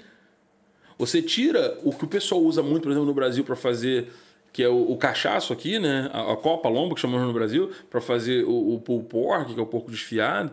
Cara, os caras lá usavam como iguaria, era um bife, porque aquilo era bom pra caralho. Não vou desfiar isso cozinhando mil horas. É, é. Leonel, o brisket, o peito, é carne dura. Por isso que botava ali. Falei, Ou seja, Aí eu tirei vou tudo. trazer pra polêmica atual do Brasil. Quer dizer, atual já não é porque já é da semana passada. Quer dizer, que é uma coisa que eu escutei uma vez, teve uma época. Eu gosto pra caramba de cozinhar. É uma coisa que me dá prazer. Não, você faz bolinhas de berinjela. Pô, isso é cozinha, cara. Isso é. Nós temos uma bimbi, cara. Entendeu? Puta Tanto eu que tenho pariu. quanto é ele. bimbi, Então, essa só é pra tu ter bimbi. noção como a gente. Não, não, mas eu gosto de cozinhar velho. Eu gosto de cozinhar comer, tá ligado? Eu não sou bom de cozinhar, entendeu? Por isso que eu comprei a bimbi. Eu gosto muito de cozinhar, eu faço uns Não, eu, de berinjela. eu não cara. faço nada, eu só faço que a bimbi Mas, manda. mas siga, aí, siga. pré-bimbi, pré-bimbi. Não, a bimbi, a bimbi é, cara, a bimbi é fantástica Mas a Bimbi é uma máquina maravilhosa. É pro dia a. E, dia. e Bimbi só é Bimbi em Portugal, porque eu conheci essa máquina, a gente usa em alta cozinha, Thermomix. Thermomix, é essa. Quando eu cheguei, todo mundo falava Bimbi, Bimbi. Eu falei, que porra de máquina é essa? Bimbi, que é do caralho. Quando eu cheguei, eu falei, ah, gente, se chama Thermomix. O que é? Eu também não sei porque que aqui se chama. O único lugar que é É diferente a aqui. marca que representava a A Thermomix. marca é, exatamente. Aí virou marca Bimbi. Mas diga. Não, mas eu das gosto de suas cozinhar, eu gosto de peripécias com a sua cozinhar de tacho mesmo. Ah. Eu gosto de cozinhar de tacho também. O ponto é que, ah, até esqueci o que eu ia falar agora, do negócio da Bimbi. Ah, A Bimbi não era da Bimbi, não era da. Bimbi. É, do Brasil. tu ia falar alguma coisa do Brasil de polêmica. Ah, é. Ah, então. da semana passada. ah. Antes, pré-Bimbi, pré-Bimbi, eu, eu entrei numa de. Eu e um amigo, um amigo nosso entramos numa de fazer hambúrguer. Tipo, era, um, era coisa, nossa coisa de sexta-feira. Pô, vamos fazer uns hambúrgueres? E aí, a gente lendo e correndo atrás, e aí um dia a gente viu a seguinte frase: Cara, hambúrguer é pra aproveitar a carne de segunda. Claro! E a galera fazendo hambúrguer de picanha e tal. E eu sempre tive essa sensação, embora não, não, não tivesse conhecimento pra tal, mas depois é que eu me informei, de que Parecia um pouco sem sentido fazer hambúrguer sem picanha. E depois eu tô confirmando. E, eu, e agora, tu deve ter acompanhado, semana passada ou retrasada, Ah, que foi parar no Congresso, o hambúrguer do de picanha do King, McDonald's. Do, do Burger King. Não sei se é no É É McDonald's ou Burger picanha King. sem picanha, mas Então. com cheiro de picanha. Então, venderam, começaram a vender um hambúrguer de picanha. Coloca tipo um sazão de picanha pra dar o gosto. Então né? é isso, só que não tem picanha. E aí a parada foi parar no Congresso, a galera do Senado, É sei lá onde. Mas não porra tem nada pra fazer. fazer lá, eu, falava Os logo. caras falando que não podia vender um hambúrguer de picanha. Não tem tem nada pra fazer, vamos falar sobre a Vamos legislar sobre hambúrguer. Mas é um pouco, é um pouco disso. ou Claro. seja, Olha só. é você usar uma carne nobre para um fim não nobre para quê? Se Olha, a essência, a origem do Exatamente. negócio... Cara, pensa bem. Hambúrguer tá aí. O grande exemplo. Eram cortes baratos pra atender a malta que comia, que precisava comer e sair rápido. Pessoal de trabalho, o pessoal trabalhador.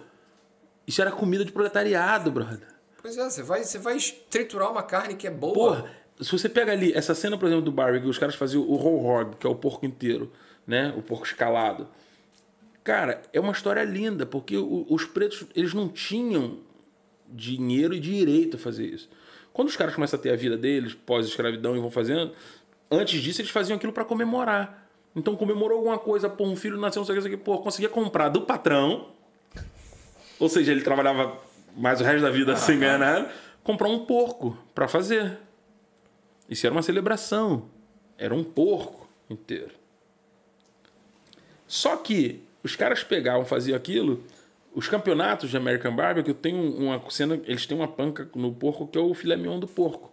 Fica mais atrás. Então eles chamam de money muscle, que é o, é o músculo do dinheiro. Quem consegue assar o porco inteiro e tirar aquele filé inteiro, impecável, e cortar ele na- no ponto certo, o cara ganha um cheque, sei lá, de mais mil dólares. As pessoas perseguem esse, essa porra, é, que é o money muscle. Então, assim, você imagina, os caras eles pegavam o porco, eles faziam o quê? Eles botavam ali, depois que eles pegavam, viravam o porco em cima da mesa e iam desfiando aqui na mão. E eles comendo porco focinho ao rabo desfiado. É aí a origem, é aí o pull pork, Entendi. que é o porco desfiado. Cara, olha só, quando isso bate na minha cabeça, no estudo um pouco mais aprofundado, eu falei assim, Carla, chega, vamos comprar um produto top assim não. Porque eu quero fazer a origem da coisa. Tem um produto bom, de boa procedência, de boa qualidade. Isso eu não abro mão. Tenho, tá ali. Mas eu abri mão de tipo, ah, não, tem que ter costela de porco preto. Não é.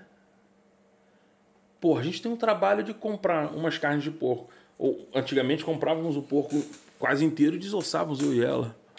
Isso é Era. que eu ia perguntar, cara. Como é que você arruma muito. os cortes aqui? Não, que cortes. Eu sou o corte. Porra. E aí fazemos o quê? Separava isso, separava aquilo, né? A gente pegava ali, essa... e aí chegou um ponto que nós compramos umas amigas nossas que fecharam o restaurante dela, né? Porra, a história da montagem do nosso restaurante é a maior anedota do mundo. Ninguém acredita que a gente montou um restaurante assim. E nós compramos um picador de carne para fazer a nossa linguiça. Porra. Fazer a própria linguiça. Isso é compramos muito um legal, canhão para encher. Qualquer lugar que você vai mais pro interior de Portugal, Ué? você ainda tem esse conhecimento Claro. instalado nas, nas Claro. famílias, assim. Eu A tenho... minha avó fazia isso com Justa picadorzinho tem de lá, linguiça, de, de é? carne, Quem é de que mão. fazia? Quem é que fazia salsicha lá? Olha aí. A mãe do Helder fazia salsicha lá na aldeia. E a cara. gente não tá falando de 1800 e tal. Ah? Alheira. É, alheira. Alheira. Sim. Aldeia era a salsicha. E que são as únicas que eu como. De aldeia. Quando tiver aldeia, manda pra gente. Eu adoro, eu gosto pra caralho. Então, assim, é porque, cara, ele, como português, ele pode falar. Nada pior do que você comprar essas alheiras prontas, comprar num pingo doce, num, mercado qualquer, alheiras, e falar assim, puta que pariu. Primeiro que vem, vem, vem um é monte o de a pão, não vem carne. É, o que eu conheço. é o que eu desconheço, graças a entendeu? Deus. É o que eu, é o que Entendeu? eu conheço. Igual você falou a coisa de fazer o corte, é uma parada que eu acho muito foda. Se eu hoje tivesse, tipo assim, ah, vou poder tirar, vou tirar um ano sabático. Cara, provavelmente eu ia passar metade do ano num talho e outra metade como ajudante de cozinha.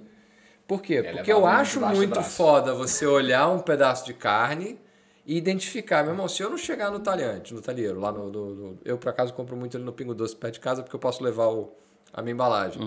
E falar, cara, me dá aí três filés de, de, de, de, de vazia. Mas se o cara botar o catra lá, se o cara botar o colchão duro, eu vou levar. Lembra do bife borboleta que tinha no Rio? Filé de borboleta. É o filé borboleta que eles chamam. É, É, o filé borboleta. Até hoje eu não sei o que é aquilo. Eu sei que aquilo apareceu uma vez. Cara, Começou a aparecer. Hã? É o corte, Era não? um corte, mas que não, não, não, existia. não, não, não, Eu achava que era um corte. Não é um corte do animal. Aquilo ali é o seguinte. É um corte na hora de fazer, né? É um que eles fazem É, Um exatamente. macete pra aproveitar algum pedaço ali, eu só não sei qual. Tem umas coisas que são incríveis, você Era um entender. troço que não existia quando eu era criança. Cara, ele, ele não existia, mas existia.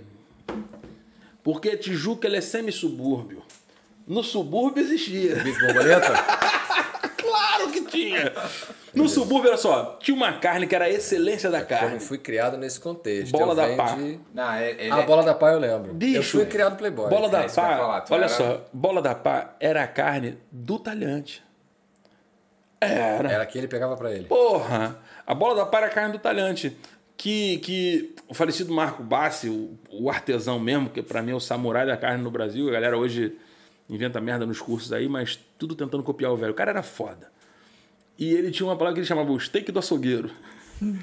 que ele tirava uma parte. E isso era uma tradição de muitos açougueiros.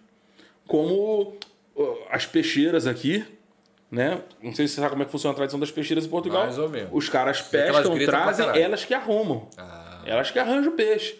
Meu irmão, a mulher pegou aquilo e ova. A ova não vai pro cliente, mano.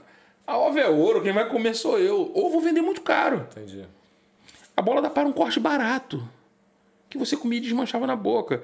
Se você tivesse um esquema com cara do talho, você- eu, eu tinha amigos que tinham um espetinho de rua. Que tinha esquema com cara do talho. E o cara comprava a bola da pá toda carne e já fazia. espetinho de rua era maravilhosa, tá ligado? Claro, você botava dentro de um saco com abacaxi e ela amolecia, quase desfazia aquela porra.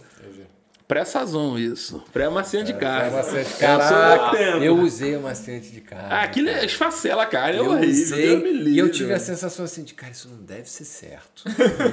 isso não deve ser bom, bro. Cara, pensa numa coisa, eu não sei a composição, mas assim, pra amolecer a carne em 10 minutos, aquela Não porra só pode ter só da cáustica. Cara, não deve ser, não deve ser. Não tem é outra toda merda carne, tá ligado? cara. Não tem, eu acho que não só, tem outro fundamento. tem uma pergunta maneira aqui. Eu vou Ah. entrar nessa pergunta, mas depois eu tenho uma pergunta pra fazer. Diz. Só vou anotar pra não esquecer, que é sobre frutos do mar. Mas já chegamos lá. O Mauro Magliano tá perguntando, quer perguntar? Desculpa. Pode ser você, Pode perguntar. O Mauro Magliano tá perguntando, tá dizendo que tá contando uma história, que ele teve numa hamburgueria e o chefe não deixou ele trocar o ingrediente do hambúrguer dele. Concordo com o chefe. Vamos lá. Ele tá quê? perguntando se acha que é exagero Não ou é exagero. Eu vou dar uma explicação técnica, tá? Manda ver. Quando é você, isso que a gente quer. Porra, quando você cria um prato, seja um hambúrguer, seja uma pizza, o caralho que for no teu restaurante, você tem um negócio, uma regência chamado food cost. Você tem um controle de custo para aquele prato. Então, eu sei que esse prato ele me custa tanto com essa fatia de mental. Tá. E aí o cara fala assim: ah, mas eu queria gorgonzola, porque eu não gosto de mental. Então come o hambúrguer de gorgonzola. Ah, mas eu não gosto que tem tomate. Então tira o tomate. Entendi. É simples assim. Por que, que eu falo isso? Vou dar um salve pra uma amiga minha, uma chefe, porra, a Isa tá fazendo um trabalho legal. Eu venho tentando comer menos pão há muito tempo. Agora eu já não tô comendo mais hidrato. Nenhum. Praticamente. Nenhum não, mas o mínimo possível. E eu lembro uma vez eu fui, ela tava num pop-up, e eu pedi, comi uma parada que ela fez, era uma kafta, vinha com um. Tipo um pão pita, já não lembro, uma coisa assim. É muito legal. Só que eu queria comer aquilo de novo, mas eu não queria comer o pão. Eu falei, cara, você manda pra mim a carne, eu só não quero pão. A carne, esse molho de iogurte tá maravilhoso. Pô, mas ela ficou sentido. Sanduíche sem pão. É, porque eu já tava cansado de comer Sim, o pão, sim, mas sim. eu não quero mais comer pão. Porque eu já tinha comido o meu e tinha roubado da Carla. Porque eu gosto de pão. Pô, é bom pra caralho. É pra caralho. E qualquer pão aqui em Portugal é bom pra caralho. Mas esse era um pão árabe dela, de uma massa dela feita por ela. zoar, mas eu ganhei um quilo por mês nos primeiros nove de Portugal. Porra, legal, mano. Dá, dá quase do peso do meu fêmur. então, assim, porra, eu comi e eu falei, pô, mas ela ficou sentida porque ela achou que eu tava querendo mudar o prato. Eu falei, só tira o pão, porque, pô. Ali tava tudo bem, ali não atrapalhava um food cost. Mas eu entendi a visão dela também, tipo, cara, eu sou uma chefe, eu quero que você tenha essa experiência. Falei, mas eu já comi eu a primeira falar, porque experiência. Eu acho que, tipo, o cara quando monta o prato, É uma aquela experiência. química toda É ali dá um claro sabor. que é. Se você muda alguma coisa, tu não vai entregar a mesma Então, coisa. Aí o cara, de repente, vai falar, É pô, claro, eu entendo. Mas aí eu vou trazer pra pô minha mas tem um experiência. monte de hambúrguer, tu vai ficar pedindo pra trocar? Tem calma, tem Tem calma. eu vou muito, trazer tem pra... muito. Então, mas aí eu vou trazer para minha experiência na fotografia de retrato, Hum. que é você mostra um estilo, você tem uma maneira de fazer, mas eu fazia retrato proletário. O que isso quer dizer? O retrato não era meu. O retrato Ah, você não tirava foto da retratado. favela, não, né? Não, Ah, pensei que, favela. pensei que era Eu não me proletária. senti, eu nunca era- me senti confortável de, de, de explorar qualquer tipo de coisa nesse sentido. O que eu quero dizer com o retrato proletário é o seguinte: eu fazia o retrato para o retratado, ou seja, o retrato não era meu. O meu nome não tinha relevância para a foto, era uma foto de uso, ok? ok. Então, é, é, o cara pedia, porra, eu queria fazer o retrato assim. Eu falo, pô, brother, não tenho nada no meu portfólio assim, porque eu não gosto desse estilo. Mas, cara, o cara é meu cliente. Então, assim, no fim das contas, eu entendia que o meu trabalho era deixar o cara satisfeito. Então, eu não sei até que ponto você. Eu, eu, eu tenho uma máxima eu sobre isso também, cara. Até Essa que ponto você. porque, você porra, Quando bicho. o trabalho é personalizado, como é o seu, eu te contrato e você, tipo, a relação é eu e você Pronto. só, é uma coisa. Agora, você quando tá eu indo vou até num- mim pra ter a experiência que eu tenho pra te oferecer. Exato. Quando eu vou a um restaurante, eu vou a algum lugar, eu vou viver a experiência. Então, mas aí, aí a gente vem justamente contra aquilo que a gente começou a falar desde o início, que era a comida ela para me alimentar e me satisfazer, Você come na tua casa. ou, é- ou seja, se eu Come vou... na tua casa. Se você vai em restaurante, você vai também pra entender o que é o restaurante. Sim, ok. Se você quer ir no restaurante pra ter experiência de comer na tua casa, como muita gente fala assim, ah, foda-se, mas por esse dinheiro eu como tanto na minha casa. Eu falei, então leva pra tua mulher fazer, caralho. Exato, exato. Não, mas não tem a ver Porra. com isso. Tem a ver com, a- com, com o emmental por rosa. Sim. Cara, não gosta de emmental. Então mas todo o resto desse hambúrguer aqui funciona. Então come sem mental, brother. Então, o, o Mauro tá falando aqui, a minha pergunta não Mas era essa é a trocar, pergunta. era retirar. Aí retirar, ok. eu ok. acho do caralho. Por exemplo, é, eu tenho, por norma, quando eu, eu acabo de fazer a costela, eu não faço a costela com barbecue, com molho barbecue. Eu não gosto. O meu estilo não é esse. Como eu faço um estilo mais Carolinas, eu não faço assim. Mas no final, quando eu mando pra mesa, eu pincelo o barbecue e mando. Certo. Hoje mesmo, uma cliente falou: Olha, o molho barbecue é feito aqui. Eu falei: É, todo orgulhoso. Ele falou: Leva alho e cebola. né? Eu falei: Sim. Pô, não posso. Eu falei: Ok, não vai. E tem cliente que fala: Eu não quero molho. Se, tiver no, se o peixe tem algum molho, o peixe frito tem algum molho. Eu falei: Tem. Eu não quero. Por norma, portugueses não são muito adeptos de molho. Entendi. Não bota o molho. É um direito seu. Olha, eu não gosto de mental. Não vou comer mental. Ah, entendi. Eu não gosto de não sei o que lá. Pronto. O meu filho não gosta de tomate. Não é começar a inventar. Mas foda-se, eu faço ele comer tomate. Mas assim. Mas aí é teu filho. É meu filho, é meu filho. Eu falei pra ele que assim, ele tem opções. Ou. Ele fala, ah, quando eu fizer 18 anos, tudo vai mudar. Eu falei, depende. Se você sair da minha casa, se você sair daqui aos 30, nada muda. igual. Eu vou continuar mandando em tudo na sua vida. Ponto. Mas assim, é, isso é diferente. Eu- aí o que o Mariano falou é história. Porra, eu não quero comer aquele negócio. Tira do meu sanduíche, por favor. Ok. Ou, se o cara chiou, tá bom, manda. Quando chegou na mesa, você tira aquela merda. Também. Ok Acontece também. às vezes, eu já tive a experiência uma Entendeu? vez só, foi, foi divertidíssimo de comer um. Ai, aquele que você não escolhe o que vai comer. Você nem sabe o que, Aquele que é vai cegas? vir. Não, não é cegas, é, é o menu do chefe. Menu Ah, do chefe, é. mesa do chefe, sim, sim, É, chef's table. Exatamente. E aí o, o. Só que o mestre perguntou se havia alguma alergia alimentar ou restrição. Você falou, ah, tem frescura. Aí eu falei, não, tenho frescura contra frutos do mar. Que entra a pergunta, agora que eu respondi a pergunta do, Ma- do, do Mauro, que era a pergunta que eu ia fazer. É, porque, curiosamente, eu tenho alguns clientes do Louisiana, então a gente troca algumas ideias e recentemente tavam, era uma data especial, lá não me lembro que data que era, e eles iam fazer o- aqueles bichinhos que tem lá que eu esqueci o nome. É... O cara quer fazer a pergunta, não sabe nem o que, que é. Ah, cara, é um fruto do mar. É porque bicho pra mim do mar é tudo bichinho es- escroto, eu não gosto. Eu adoro. Mas é, é tipo um camarãozinho. gosto do mar, adoro. Parecia é uma coisa. Eu esqueci, é crabs, uma coisa. Não é crabs, é. Não, Qual? Lagostinho. E é uma espécie de lagostim, mas é tem um nome específico. boil. Eles fazem um prato... Crayfish. Crayfish. É o crayfish. Ah, tá, crayfish. É diferente. Você- faz frutos do mar lá? Faço, eu faço frutos do mar lá. Eu tenho duas cenas assim fixas na carta. né? Eu tenho o shrimp and grits, que é um clássico de lá, que é a polenta de milho com camarões picantes. Clássico. E tenho o catfish, que é o peixe, o catfish. E eu faço a, a panação num estilo mais assim, um pouco da, da Georgia, que eles fazem uma cena com a mistura de duas farinhas de milho. É como eu faço um pouco de mostarda. Eu passo mostarda no peixe e pano ali. É isso. Agora, eu tenho. É, aos fins de semana, ao domingo, eu sempre tenho um prato especial do domingo, mais um prato dessa culinária. Esse domingo eu tive o que eles chamam de oxtail, que é o rabo de boi, a rabada. Né? Mas faço a versão deles. Eu tenho o seafood boil, que é aquela travessona que eles fazem muito comum nos Estados Unidos, que, porra, alguns lugares até defumam. Eu, eu não faço mais dessa pegada defumada. eu faço ele mesmo num caldo. Um caldo que cozinha os mariscos todos e leva linguiça, milho, Peraí, batata. marisco com linguiça. É espetacular. Puta, das melhores coisas do mundo. Isso pra mim é igual a primeira vez que eu comi é, Sushi. carne de porco. Não, carne de porco alentejana que eu comi aqui. Bom pra Achei caralho. gostoso pra caralho. Falei, gente, eu tô tentando descobrir a origem daquele prato, que o cara pegou assim, aí vamos misturar o porco. Mas tá faltando porco. Porra, tem, um, tem umas conchas Olha aqui, só, bota junto pra encher. Eu vou te falar, quando eu, quando eu comecei a cozinhar, tinha uma expressão que chamava isso que era terra e mar. Hoje em dia chama surf and turf. É muito mais chique. É. É. Dá pra cobrar mais caro. Eu- eu lembro- Até rimar eu só pago até 5 euros. É, Surf surf and turf é já me 45 disponho. e diante. É, exatamente. Eu lembro que eu tinha até na minha carta em Campo Jordão, eu tinha que era. Como é que eu vou dizer aqui? Um bife da vazia, né? Que era um, um, um, um entrecô de 400 gramas com um camarão tigre em cima. Porra. Coitado do entrecô. E o camarão tigre era aberto com passado de- na é- manteiga. É por coisas né? desse tipo. É bom pra caralho. É por coisas desse tipo que as pessoas viram vegetarianas. Porra nenhuma, eu não vou falar sobre o assunto. Melhor não mas- falar, deixa pra lá. Posso falar, produção? Posso não, né? Então deixa pra lá, né? Fala, fala, o que que é Vegetariano vegetariano? não conta, Vegetariano, tá fala, ligado? Não, cara, eu gosto de vegetariano pra caralho. Eu gosto. Com molho, vegetariano. não, não, não, não. Eu gosto de vegetarianos. Eu tenho, eu tenho hoje tido, assim, eu tenho tido uma redução um pouco na minha ingestão de carne, porque eu também tinha um problema que eu comia tipo um quilo de carne por refeição. Pois é. Então hoje eu como bem menos. Né? E eu acho que com os treinos, essa merda toda, mudou um pouco o, o Você faz mindset. acompanhamento nu- nutricional? Faço acompanhamento nutricional, faço, tô fazendo powerlift, agora eu fico levantando 200 quilos igual um tarado lá, passando mal. Ah! Hoje eu levantei, hoje eu agachei com 100, tô feliz pra caralho. Consegui chegar num peso que eu nunca tinha chegado. Mas é outra história.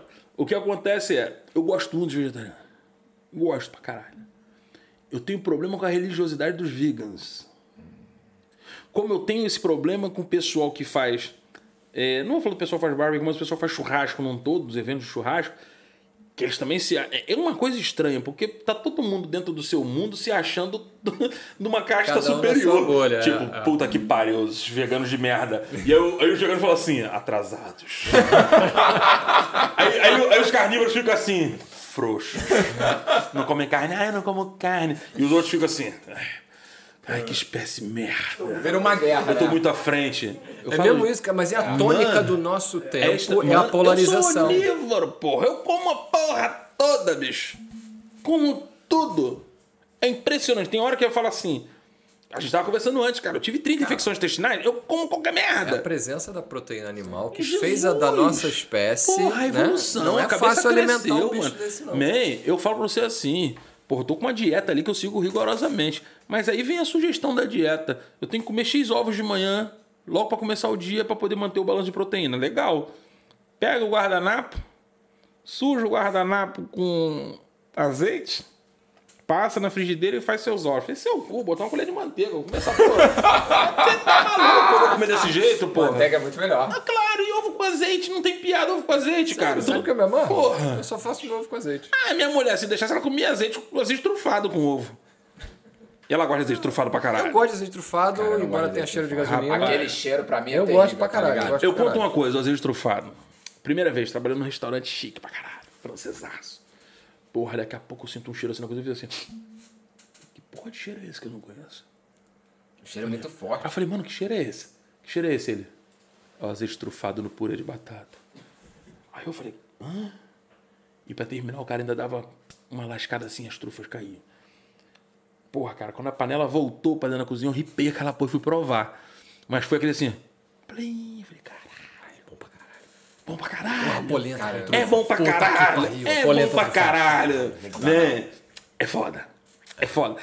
Aí passou. Se não pô, fosse bom, pô, irmão, não, o porco não cavava É lá isso. 3 metros pra baixo do carvalho é, pra achar gosto, aquela Olha só. Eu ninguém gosto. tem tanto bom gosto quanto o porco. As pessoas não sabem. Também concordo com Meu isso. irmão, olha só. Você sabe que eu sou de opinião que o povo judeu não pode comer porco, porque é uma tradição passada que eles queriam guardar o porco só pros ricos. Só pros ricos. Então fala assim, não come. Porque porco é bom pra caralho. Cara, porco é a melhor carne pra mim que há. Eu sou apaixonado. Eu costumo dizer que algumas expressões tinham que sair por ser talvez uma coisa meio. Não sei, né? Porcoísmo, seria um racismo com porco. Porque assim, espírito de porco. Isso tá uma porcaria. Mano, para, É o melhor bicho. espírito que tem. É o melhor espírito que tem, bicho. O bicho é inteligente pra caralho. Pouca gente sabe. A anatomia do porco é exatamente igual a nossa. Você abre um porco é igualzinho. Tanto que os transplantes de coração usando o coração de porco já tá sendo trabalhado. E tá dando certo. A insulina que alimentava os diabéticos, que salvou um monte de diabético, ela vinha direto De do onde? porco. Do porco. Os tatuadores treinam pera- Treino em pele né, de porco. Isso serve pra tudo, É, cara. ou seja, rapaz, a única coisa que eu costumo dizer pros amigos vegan é o seguinte: a sua comida é comida da minha comida. Essa frase é muito boa. Ponto. Bem, eu Mas, como assim, bacon por ponto, isso. Ponto positivo, ponto, ponto assim, ponto de, de, digamos, de balanço ou de equilíbrio aí é que assim, a gente também não precisa comer carne como se consumiu, porque nunca se consumiu tanta carne quanto agora. Mas aí- Quando tu era criança, não era bife todo dia. De manhã, no almoço e no jantar. Mas tem uma explicação que vai muito mais além do que você tá dizendo. Indústria. Cara, não é só, cara. Hoje a Você tá propaganda com de quantos carne anos? é muito grande, tá 38. ligado? 38. 39, eu fiz 40 semana passada. A gente tem a mesma idade praticamente. Vamos entender uma coisa? Nos últimos 40 anos, a população cresceu quanto? Pra caralho. Porra, meu irmão. Então você tem que plantar pra caralho, você tem que criar bicho pra caralho pra alimentar essa porra de gente Não, toda. mas o ponto é a quantidade de carne que a gente come. Sim, mas porque olha só, De de chegou um ponto, coisa. olha só, entenda uma coisa, chegou um ponto que os caras começaram a produzir. E sim, chegou um ponto que os caras têm que vender, meu amigo. O agro é foda. Exato. Exato. Meu irmão, um cara chegou pra me dar um sermão uma vez, eu falo sobre essa porra sempre que eu falo sobre isso. Grupo de amigos, vamos tocar juntos, vamos comer. Eu não sabia, era um grupo de pagode que ninguém comia carne. Oi? Falei, que caralho, o que que tá acontecendo com o mundo, velho? Eu, eu cheguei pro cara do buffet da festa e falei, rapaziada, é o seguinte, olha só, a carne dele vocês podem mandar pra mim, velho. Aí todo mundo a rir, eu falei, é sério? Eu não vou comer só meu bife, se eu posso comer o bife do fulano, dos Brasil, essa Tu nunca viu aquele Game Changers, não? Não, não sei nem Cara, disso. é um, é, um, é um documentário, é um longa documental no, no Netflix. Game Changer. de Game Changers. É sensacional. E aí ele fala sobre o movimento vegan. E aí vai, ele vai tentar desmistificar alguns dos conceitos Tem que as que pessoas desmistificar veem. muitos. E muito maneiro. E aí, cara, você pega um time de futebol americano, Tinha um vegan no time. um vegan, o time inteiro virou vegan. Para com essa porra. E aí os caras Ganharam algum campeonato? ganharam. Porra nenhuma. Acho que eu já falar dessa comprado, velho. Meu irmão, tu vê uns caras gigantes, tu vê uns caras gigantes, tu fala assim, nem fudendo que esses malucos vão ser vegan. Aí é óbvio que você tem que compensar uma coisa com a outra. Então, meu irmão, a refeição dos caras era, né, o prato Lógico, você come uma mesa Mas de é, o, legume. o, o, o mote do documentário é desmistificar aquela visão de que não dá pra ter uma alimentação puramente vegetal. Dá pra ter. Dá é, pra ter sim. é, sem ser saudável. Calma, porém, eu, eu escuto isso de amigos que são vegan. Porra, Leonel, eu compenso com polivitamínico pra caralho. Legal, então você tá dando dinheiro pra indústria farmacêutica. cara, exatamente, porque o cara não tá comendo direito. Não, não, não. Segundo a Priscila, Porra, que, que direito você vai ter que comer então, Não, brother? você consegue, Existem você coisas consegue. que você não vai buscar em outro só lugar, tem uma filho. coisa, só tem uma coisa que você Ah, não consegue. A parte proteica. B12. E aí? A B12 só a carne tem. Então pronto, aí Aí você toma suplementa. comprimidos. Mas é aí onde e eu dá quero dinheiro chegar. indústria É farmacêutica, eu que mata chegar. tanto quanto a indústria Não precisa ficar todo de um lado ou todo do outro. Não O que, eu, o que eu falo é assim, eu vou te dizer o que aconteceu. Nesse dia, me jogaram uma pedra. Porra, Léo, você, você é um cara inteligente, cara. Você tem que evoluir, que não sei o quê. Aí, já, eu- já vem começou. com o conceito da coisa pra tentar te quebrar, né? É, aí eu virei e falei assim: olha só, rapaz, eu sou um cara inteligente, vocês vão ver que eu sou inteligente agora com essa pegada aqui. Às vezes na minha cabeça passa um Ariano Suassuna correndo, sabe? Eu falei, eu sou um cara inteligente mesmo, vocês vão entender o porquê. Vamos lá. O Alexandre tá ali calçando um Adidas. Adidas não patrocina nós, não. Ele tá calçando um tênis com listra. e aí, porra, mas ele é vegan. E ele comprou uma camisa da Primark, mas ele é vegan. Por que, que você é vegan? Porque eu faço a minha parte para melhorar o mundo. Eu falei, calma. Uma criança de 5 anos estava montando essa porra desse Adidas para ganhar 25 cents a hora lá no Camboja. E uma outra criança no Nepal estava ajudando a fazer a vestir, camisa. pô. Mas aí eu tenho que me vestir, eu não posso Então pagar tu tem caro. que ir pra indústria Meu todo. amigo. Mas é aquilo que a gente tava conversando mais O cedo. meio termo tem Ou que tu dar é essa fiel, porra. ou tu É, é fiel, essa. ou tu só Entendeu? propaganda, tá ligado? Pouco tempo, um- uns Que dois, você uns pode três escolher anos. comer só uma coisa, não precisa levantar Sim. a bandeira. Não levanta a o outro. bandeira, é só isso que eu queria. É isso, é Por que, eu falo sobre isso? Você Por quer isso que eu te salvar falei o mundo. As pessoas querem Esse salvar o mundo é foda. apontando o dedo na ferida de outras pessoas, mas É ele tem a isso. ferida dele aberta. Também É tem o isso, lance da é moda, isso. né? Pô, eu vou me juntar com a galera porque essa Meu galera amigo, aqui é tudo assim. o Eduardo falou uma coisa pra mim que é engraçada. Ele falou assim: Porra, Leonel, você tem uma porra fodida. Você. Você bate em todo mundo, velho. Eu falei, mas tem uma explicação. Eu não levanto a bandeira que os caras querem que eu levante. Eu, eu como preto, não levanto a bandeira que Olha que maluquice. Quem organiza, quem arquiteta tudo que está acontecendo do movimento preto é um cara branco de gravata dono de tudo. Não duvido nada. Quem organiza tudo que acontece por trás da indústria feminista é um cabeça branca velho cheio de dinheiro na puta que pariu. Quem organiza tudo por trás do movimento dos gays LGBTQIA PN+, é um hétero, porra, que vai estar milionário com a briga dos outros. Ô, meu irmão, você se fudeu, não vou entrar nesse Que é jogo de muito vocês. mais fácil. Claro, Exato, opa, fomenta essa exato. merda, fomenta essa merda, fomenta essa merda, fomenta. Meu irmão, É isso. eu vou pela história. O certo é o certo e eu vou ali. É simples assim. Leonel, você faz essa comida, eu faço a comida é o preta. certo, o certo é o certo para cada Pra caminho. cada caminho. Não é um certo. Não é um caminho só. É como querer dizer que, porra, o cristianismo é a salvação do mundo. Fudeu, mano. Me desculpe, se é cristão, ok, bicho, mas legal, mas a minha visão é outra. É isso. Você não vai salvar o mundo porque você é cristão ou porque você é candomblessista, porque você é kardecista. Você vai salvar o mundo se você for um cara do caralho, porra. Exatamente. Se você não fuder ninguém, se você trampar pra caralho, acreditar no teu trampo, mergulhar no teu sonho, fazer aquela porra acontecer porque você quer aquela porra. Ou você achou o quê? Tá na moda do podcast. Vou fazer um podcast, vou ficar rico. Pensou? Não. Porra nenhuma. Agora pode acontecer, Não. Eu tô pode acontecer de amanhã É, essa porra mas acontecer pra demora Eu caralho. só tô fazendo pra ficar rico. Porque nem pra comer de graça alguma coisa eu comi. Tô jogando verde agora. Viu? Nem pra comer de graça alguma coisa me ofereceram. Mas entendeu? Caralho, nem água com Até gás o dia que Ah, trouxeram, até o tá dia que trouxeram um biscoito, a menina trouxe uma bolacha, que um biscoito, bolacha não consigo Não, rir. olha só, o único trouxe que um biscoito trouxe aqui, e é- ele, ele grampou o biscoito e eu não levei. Mas ele é profissional. era pouquinho, tá ligado? Isso aí é. Pô, podia ter dividido, brother. Mas peraí, Ah, olha é só. Pouquinho. Tu Jesus pesa Cristo 45 quilos, tu podia comer pouquinho, Exato, porra. Mas era pequenininho, tá ligado? Porra, dividiu o cu com o irmão. a única pessoa que veio aqui e trouxe comida foi o Eduardo. Mas é um sem noção do caralho que foi comendo batata no microfone. Pô, mas ele trouxe sanduichinho. Mas é o Eduardo, você esperava o quê? Caralho, vocês esperam tanto de certas pessoas que eu não entendo, tio. Tudo tem um limite, cara. É o Eduardo. Você não vai esperar muito do Não, Eduardo. pior que o Eduardo porque foi mais engraçado. Ele chegou, trouxe a bebida Toma dele. batata aí. Trouxe a bebida Trouxe dele. batata, trouxe bebida, aí trouxe é, pão, Ah. trouxe uns frios e aí botou pra comer, tá ligado? Ele, tipo, é, é, é geração milênio mesmo, É tá ligado? milênio, cara.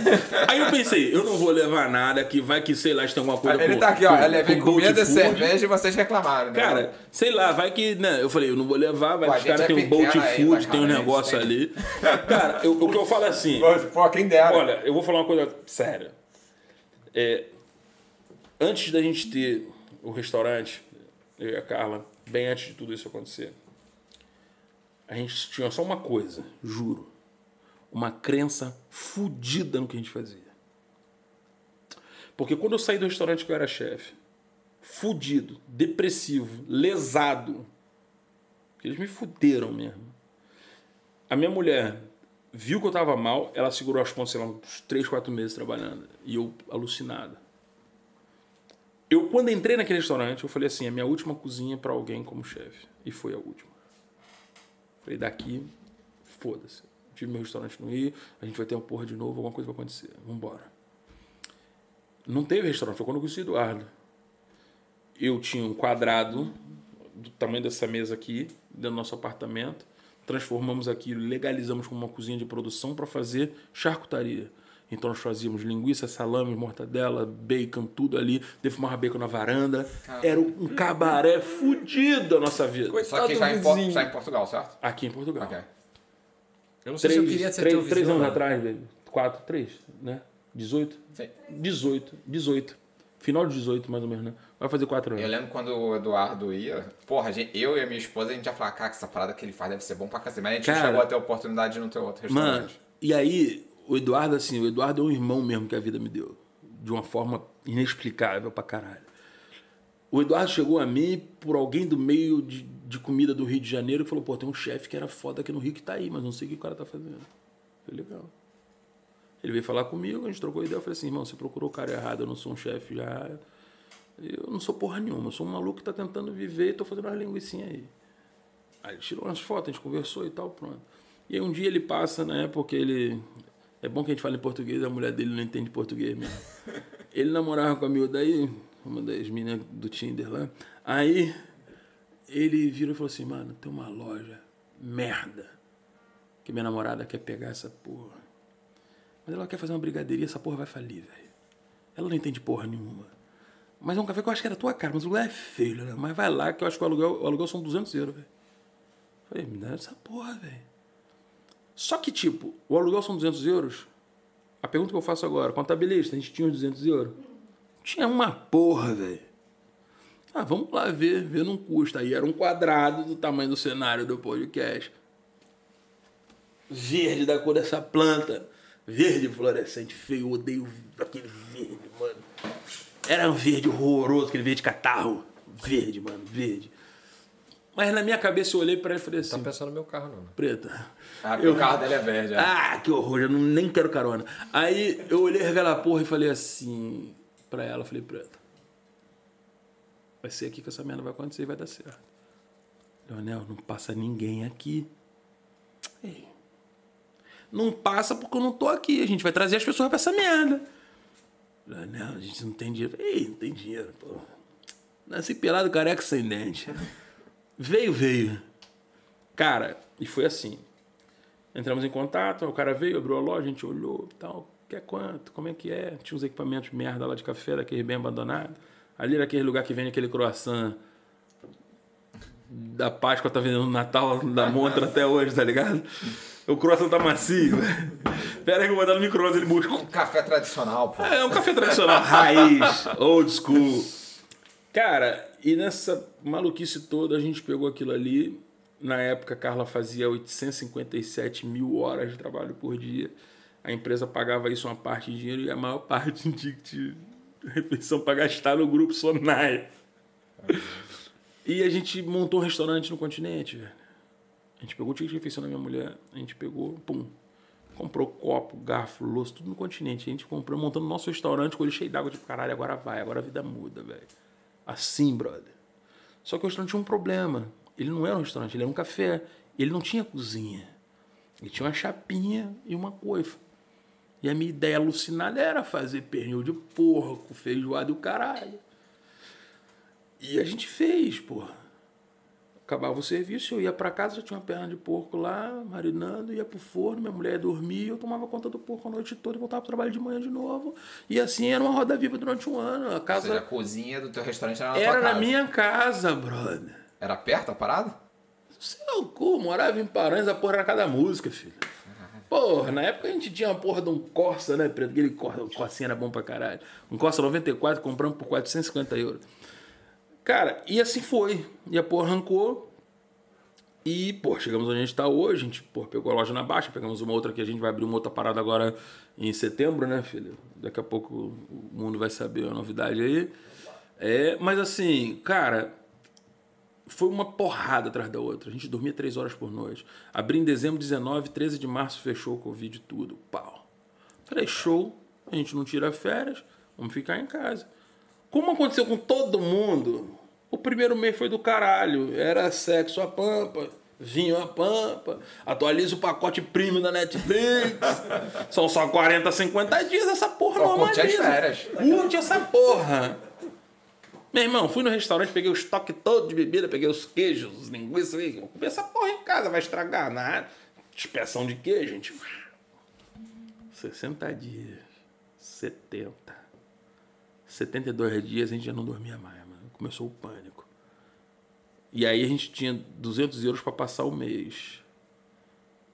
Só que esses 200 euros para passar o mês viraram três meses. Aí fudeu, mano.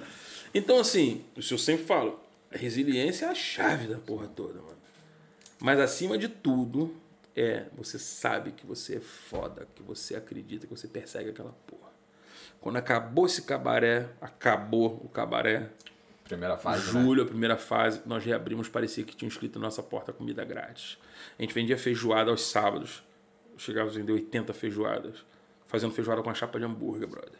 Eu metia panela em cima da chapa de hambúrguer, não era baby. A gente botava aquela porra ali. Um chefe amigo meu, por Vasco Olho Santos, puta chefe aí, correndo aí pra Estrela Michelin, ele vira pra mim um dia. Foi lá tomar uma cerveja, comer torresmo comigo, ele olhou e falou assim... Foda-se, tu não tá fazendo uma feijoada em cima de uma chapa de hambúrguer. Eu falei, "Ei, meu irmão, que é Rio de Janeiro, cara. falei, Vasco, pô, onde vocês estão vendo dificuldade? Pô. Aí ele ficou assim, não, não tô acreditando nessa porra. Eu falei, é.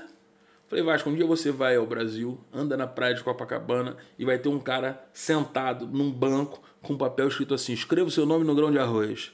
Acredite, ele tem uma máquina de tatuagem, ele escreve seu nome na porra do grão de arroz, põe no cordãozinho e você vê com a lente que tá o teu nome ali, você vai embora. Ele falou, mentira. Eu falei, é essa porra. Isso aqui é Rio de Janeiro, caralho. Aqui, porra, rataria já acorda. Meu irmão, o carioca, ele é. O brasileiro é fudido, mas acho que o carioca, ele é. Ele é, ele é- se o brasileiro é bandido, o carioca é gangster.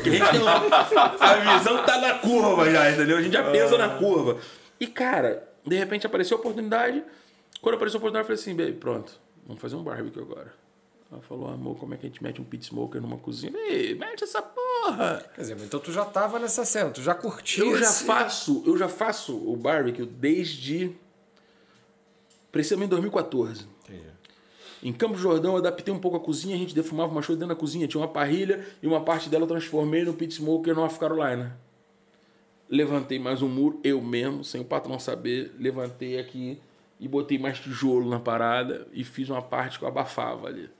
E eu defumava, tinha capacidade para fazer 80 quilos daquele lado. E como é que é a recepção? Porque assim, a, a- Portugal tem uma tradição de comer, principalmente aqui no norte. Não vou, dizer gastronomia, tradição de comer Tradição mesmo. de né? comer, Tipo, sim. porra, eu fui, por exemplo, o Eduardo me levou uma vez na, na, na Casa Pereira, cara. Ui, Porra, que eu adoro. sentei numa mesa, o garçom cozidos. veio pra mim e falou assim: olha, só me dá licença, mas essa mesa aí. É do fulano. É do fulano, É. esse lugar é do fulano. E o cara chega e pra o cara sentar ali vem daqui aqui a há pouco. 33 anos. sai daí. Eu fui entrevistar o cara. Eu falo, meu irmão, como é que é isso? Não, tem 33 anos que eu venho aqui toda sexta-feira, não sei o que, eu sento sempre nesse lugar.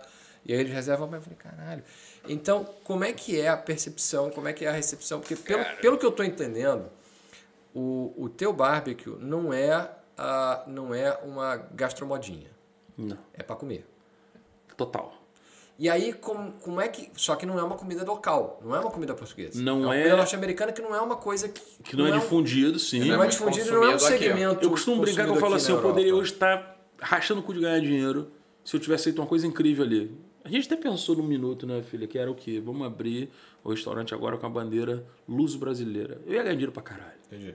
Sim. Mas eu falei, não, eu tenho que seguir o que tá aqui. Eu vou seguir essa porra. E é o que tu gosta te dá prazer de fazer. No né? entanto que assim, eu sou tão apaixonado pela ideia do cabeça de porco que eu tatuei aqui, mas mudei o nome. Eu falei, não, o cabeça de porco foi uma coisa. Eu ia voltar a usar a marca Barbecue, que era a minha marca antiga, que era Barbecue, né? E que vinha de Barba Killer, que era um apelido que os amigos de São Paulo colocaram. E aí eu falei, não, mas eu acho que o Barbecue também já, já deu. Vamos uma cena nova. E aí eu vi um cara que eu sou super fã, que é um senhor, que é o Ed Mitchell, que é os maiores pitmaster vivo para mim, ele é uma referência. E ele tinha acabado de lançar uma série dos molhos dele. E é uma, um desenho dele. Que é aquela coisa muito clássica dos americanos, bota o desenho da cara do patrão, do patrono, da marca, o que for. Falei, olha, vai mudar a marca. Minha mulher, puta merda, vamos mudar a marca, vai dar merda. Falei, vamos mudar, confia, vamos mudar. E aí, como os amigos ficavam, pô, Leandro, tenho muito old school, muito old school, pô, ele é old, old pra caralho. Eu falei, old man. E aí botamos Old Man Barbecue. Pronto. Isso já foi um caminho. Onde eu chego agora no que você me perguntou? A aceitação do português ela vem por um momento agora em que o português está muito curioso gastronomicamente, principalmente no Porto. Está começando a chegar muita coisa. Você tem restaurante vietnamita, o chinês sempre teve, Tem mas você tem vietnamita, restaurante italiano a sério hoje você tem aqui. Você tem pizza hoje de qualidade aqui. Tenho amigos fazendo pizza foda. Você tem a ideia da, da Burgertopia que a gente viveu 10 anos atrás no Rio. Os caras estão vivendo agora, brother. Entendi. Né? O Kirby é um dos pioneiros, mas você tem o Just da Just Meats, que, porra, meu brother faz um hambúrguer foda. Você tem o Holy da Holy Burger, que faz um hambúrguer foda também.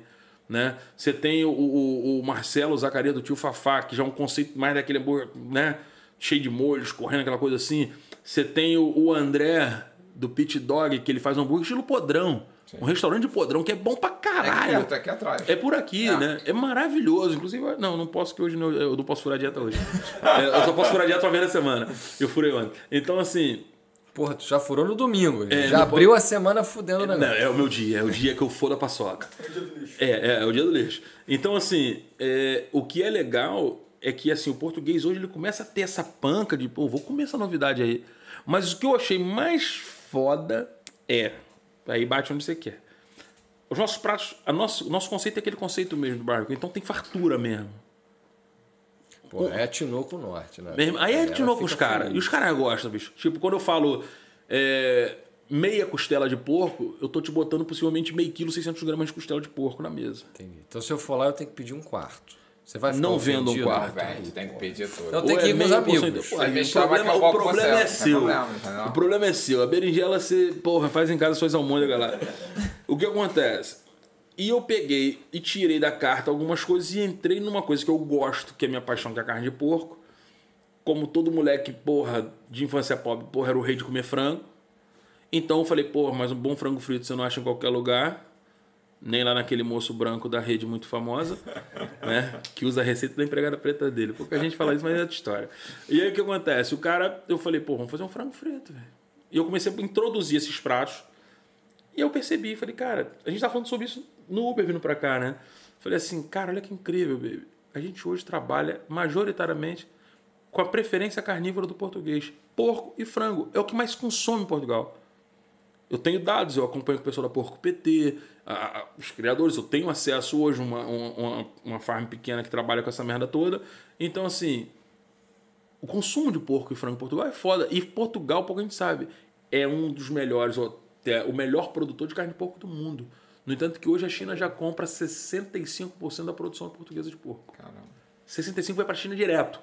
Esquece. Esquece. E Os caras, a China hoje compra o porco de Portugal de um jeito que Pingo Doce, Continente, mercados tem que trazer de Espanha. tá calado, para você ver o nível de qualidade dos caras. E faz um presunto hoje na China. Hoje, não, eles fazem há muitos anos 5 mil anos. Mas eles fazem hoje um presunto usando porco português. É, é muito legal. Então, assim, Você já viu a fala do programa do Gregório, onde ele fala, o Gregório do Vivier, eu não assisto ele. Me curte? cansa. que ele tem um programa... Tem Eu sei, o Gregório News. Que, que, que mostra como o Brasil está exportando água para a China Ó, dentro do porco. no porco. Porque o porco é alimentado Pra caralho. caralho. E para você produzir a alimentação dele, que por acaso eu também como, caralho, você precisa de água pra caceta. E quando você assa um porco, você vê a, a, a poça d'água que faz. E aí, ao invés dos caras gastarem a água deles, produzindo a soja pra eles, pra alimentar o porco deles, Traz o porco. pô, traz o porco de lá que é mais Claro. Não, é- a ciência é outra. E aí eu fui vendo que o, o, o português ele aderiu àquela ideia. Pô, é porco, mas o porco do cara é bom pra caralho. Mas eu escutei. Escutei do tipo, foda-se. Essa merda dessa costela eu compro na churrasqueira tal por 6 euros. Falei, Não é igual, porra. Desce a rua e vai lá, amigão. Ele mete pra grelhar e fica pronto em 18 minutos e eu levo 4 horas fazendo essa porra. Na lenha. Ah, é, é, aqui, aqui, foda-se. É, é, é. E eu costumo falar, eu sempre falo muito isso. Tem gente que reclama, teve um que foi na internet de reclamar, falou, é muito bom, preços para turista. Cara, os turistas hoje, eles comem no meu restaurante. Durante a maior parte do tempo, 80% do meu cliente era português. E também tem que levar em consideração o seguinte, a qualidade do teu produto Cara- e a localização que você tá. Porra, o teu aluguel não deve ser barato, tá Meu ligado? amigo, o cara existem também tem que vários saber fatores. isso, eu, eu falo uma coisa muito séria, existem vários fatores. Mas não é só isso, Leandro. Cara, Sim, tem a eu- ver com a percepção falando de valor, primeiro a como, qualidade. como o Leandro É, falou, cara. Sim, valor. Por exemplo, eu vou dar um exemplo. tá falando eu assim, adoro Não, não é- fritura. olha só, não é o preço do meu bife, não é o preço da minha carne. Quer É que o eu te preço conte? teu. É o preço de Do teu trabalho, do teu conhecimento. os últimos 10 anos estudando carne. Exatamente. É isso que eu tô É falando. o preço de, É hoje, qualidade. de hoje discutir, falar diretamente com criadores de porco e saber o que eu falo quando eu quero aquilo ali. Sim. É quando é o preço de quando eu cheguei num talho e eu falei, eu preciso do corte assim. O cara falou assim, foda-se, isso não existe. Eu falei, me dá uma jaleca. E os caras ficaram putos. Me deu uma jaleca, uma sapatilha, eu botei uma touca, peguei a faca e desossei o porco inteiro. Eu falei, é assim. Ah, foda-se, você é talento também, chefe? Eu falei, também. Porra, é o preço disso que você paga. Ah, Leonel, meu amigo, Gordon Ramsay fechou acho que 4 ou 5 restaurantes com estrela Michelin. Abriu 14 hamburguerias, temaqueria, o caralho. Por quê? É mais barato. O retorno dele bate assim. Sim. Só que eu fui ver um negócio chamado Box não sei o que lá. É uma casa que ele abriu de hambúrguer e steakhouse. O hambúrguer mais barato do Gordon Ramsay são 28 libras. Falei, porra, meu irmão, eu tô comprando uma vaca no Pingo Doce por esse preço. porra, 28 libras um hambúrguer. Eu falei, por isso tinha que vir o Gordon Ramsay me atender, sentar no meu colo e botar na minha boca, velho. E abrir minha cerveja, botar no meu colo e botar na minha boca. 28 libras. Porra. E eu falo, falo assim, gente, as pessoas reclamam comigo. Ah, falei, cara, tá caro. Eu não boto preço em nada de ninguém, bro. É. Tá caro pro meu bolso, tá caro pro seu bolso, tá barato pro do Helder. É isso aí. Meu irmão, tá caro pra você, tá duro, não sai. Eu tenho uma política tipicamente Rio de Janeiro. Meu irmão, tá duro, fica em casa. Isso aí. Eu quando tô duro falo assim, vai dar é pra churrascaria não. Não tá, não tá um calor da porra, você não precisa pagar a conta do ar-condicionado. Meu amigo, como se calor fudesse a vida de um carioca. Tá calor, a gente faz o quê? Acende a churrasqueira, vai ficar mais calor ainda. E faz churrasco. Então, assim, a adesão foi legal pra caralho. A galera comprou a ideia. E eu não faço fusão, eu não tenho. Eh, Pois é, isso Brazilian é uma coisa que eu achei Eu não interessante. faço. Essa, não, É justamente não ter a fusão brother, não tem fusão, porra, não tem for. fusão de nada. Porque eu justamente, não tenho. você falou mais cedo, né, do, do cliente que, que pôde, é, tipo, foi a maneira mais barata de viajar para os Estados Unidos. Eu adorei aquela É. frase que eu pensei, quando você começou a descrever, eu pensei, caraca aí, tá aí uma maneira de eu provar o, churrasco que eu nunca provei, Os sem americanos viajar. falando. E eu acho que é isso, porque assim, olha só, eu entendo que as coisas passam de cultura a cultura e tudo tem um, um toque do que está acontecendo hoje. Lógico. A minha mão, o meu palato como um latino-americano, ele não é o mesmo de um americano. Tudo deles, o molho barbecue deles é muito mais doce, mas eles adoram meu molho barbecue. A salada, o coleslaw que eu já coloco açúcar, a outra salada que eu já coloco açúcar, para eles podia ser um pouco mais doce. Eles têm um palato mais doce. A gente tem um palato mais picante e ácido. O europeu, ele tem um palato com mais frescor por causa de uma coisa que as pessoas não sabem: cominhos. Portugal, França usa cominhos pra caralho. O paladar do, do italiano mexe com muitas ervas frescas. Você tem muita coisa de manjericão, por exemplo, que traz frescor. É, então, o palato europeu é, vo- é voltado para isso. Entendi. O palato do nórdico é mais salgado, porque o cara ele tá num frio do caralho e tudo eles faziam conserva de sal. O palato deles é mais salgado que o nosso. Cara, isso é o regionalismo. Mas eu não faço, eu não coloco hipótese nenhuma o rótulo como não tem nada contra. Os caras fazem lá. Brazilian Barbecue. E eu falo pros caras, gente, Brazilian Barbecue não é você botar picanha pra defumar, gente. Não é botar cupim pra defumar e dizer que tá fazendo Brazilian Barbecue. Brazilian Barbecue é o quê? Você usa todos os cortes do American Barbecue, do original American Barbecue, e você, onde é que você aplica o Brasil? A mandioca acompanhando um brisket. Uma farofinha acompanhando uma costela no barbecue, que vai dar super certo. Que isso, Leonel? É, porra. Porque o, o Brazilian Barbecue vai vir desse toque. Isso é a minha opinião. Como eu tenho um camarada, o Isal, lá em São Paulo, ele deve ser bom no que ele faz com aquela comida japonesa dele, porque ele tá fazendo aquilo há 65 anos, pô. Eu cheguei lá e eu brinquei, falei assim, eita, não tem um Filadélfia? tem um salmão, não tem isso aqui. Ele olhou pra minha cara e falou assim, old school, filho. E vem cá, fala em 60 anos, tu se vê fazendo American Barbecue daqui a 20 anos? Pra caralho. Aqui? Aqui, não. Na Europa toda. A gente tem um projeto que é da Barbecue Tour. É fazer essa porra na estrada. seja- O meu projeto, ele já não, eu já não me vejo mais dentro da cozinha. Eu tô cansado. Eu não tenho romantismo o pessoal fica assim, não, eu sou um cozinheiro, nasci pra ficar na cozinha. Seu cu. Se você falar isso, é você nunca ficou 16 horas trabalhando na cozinha.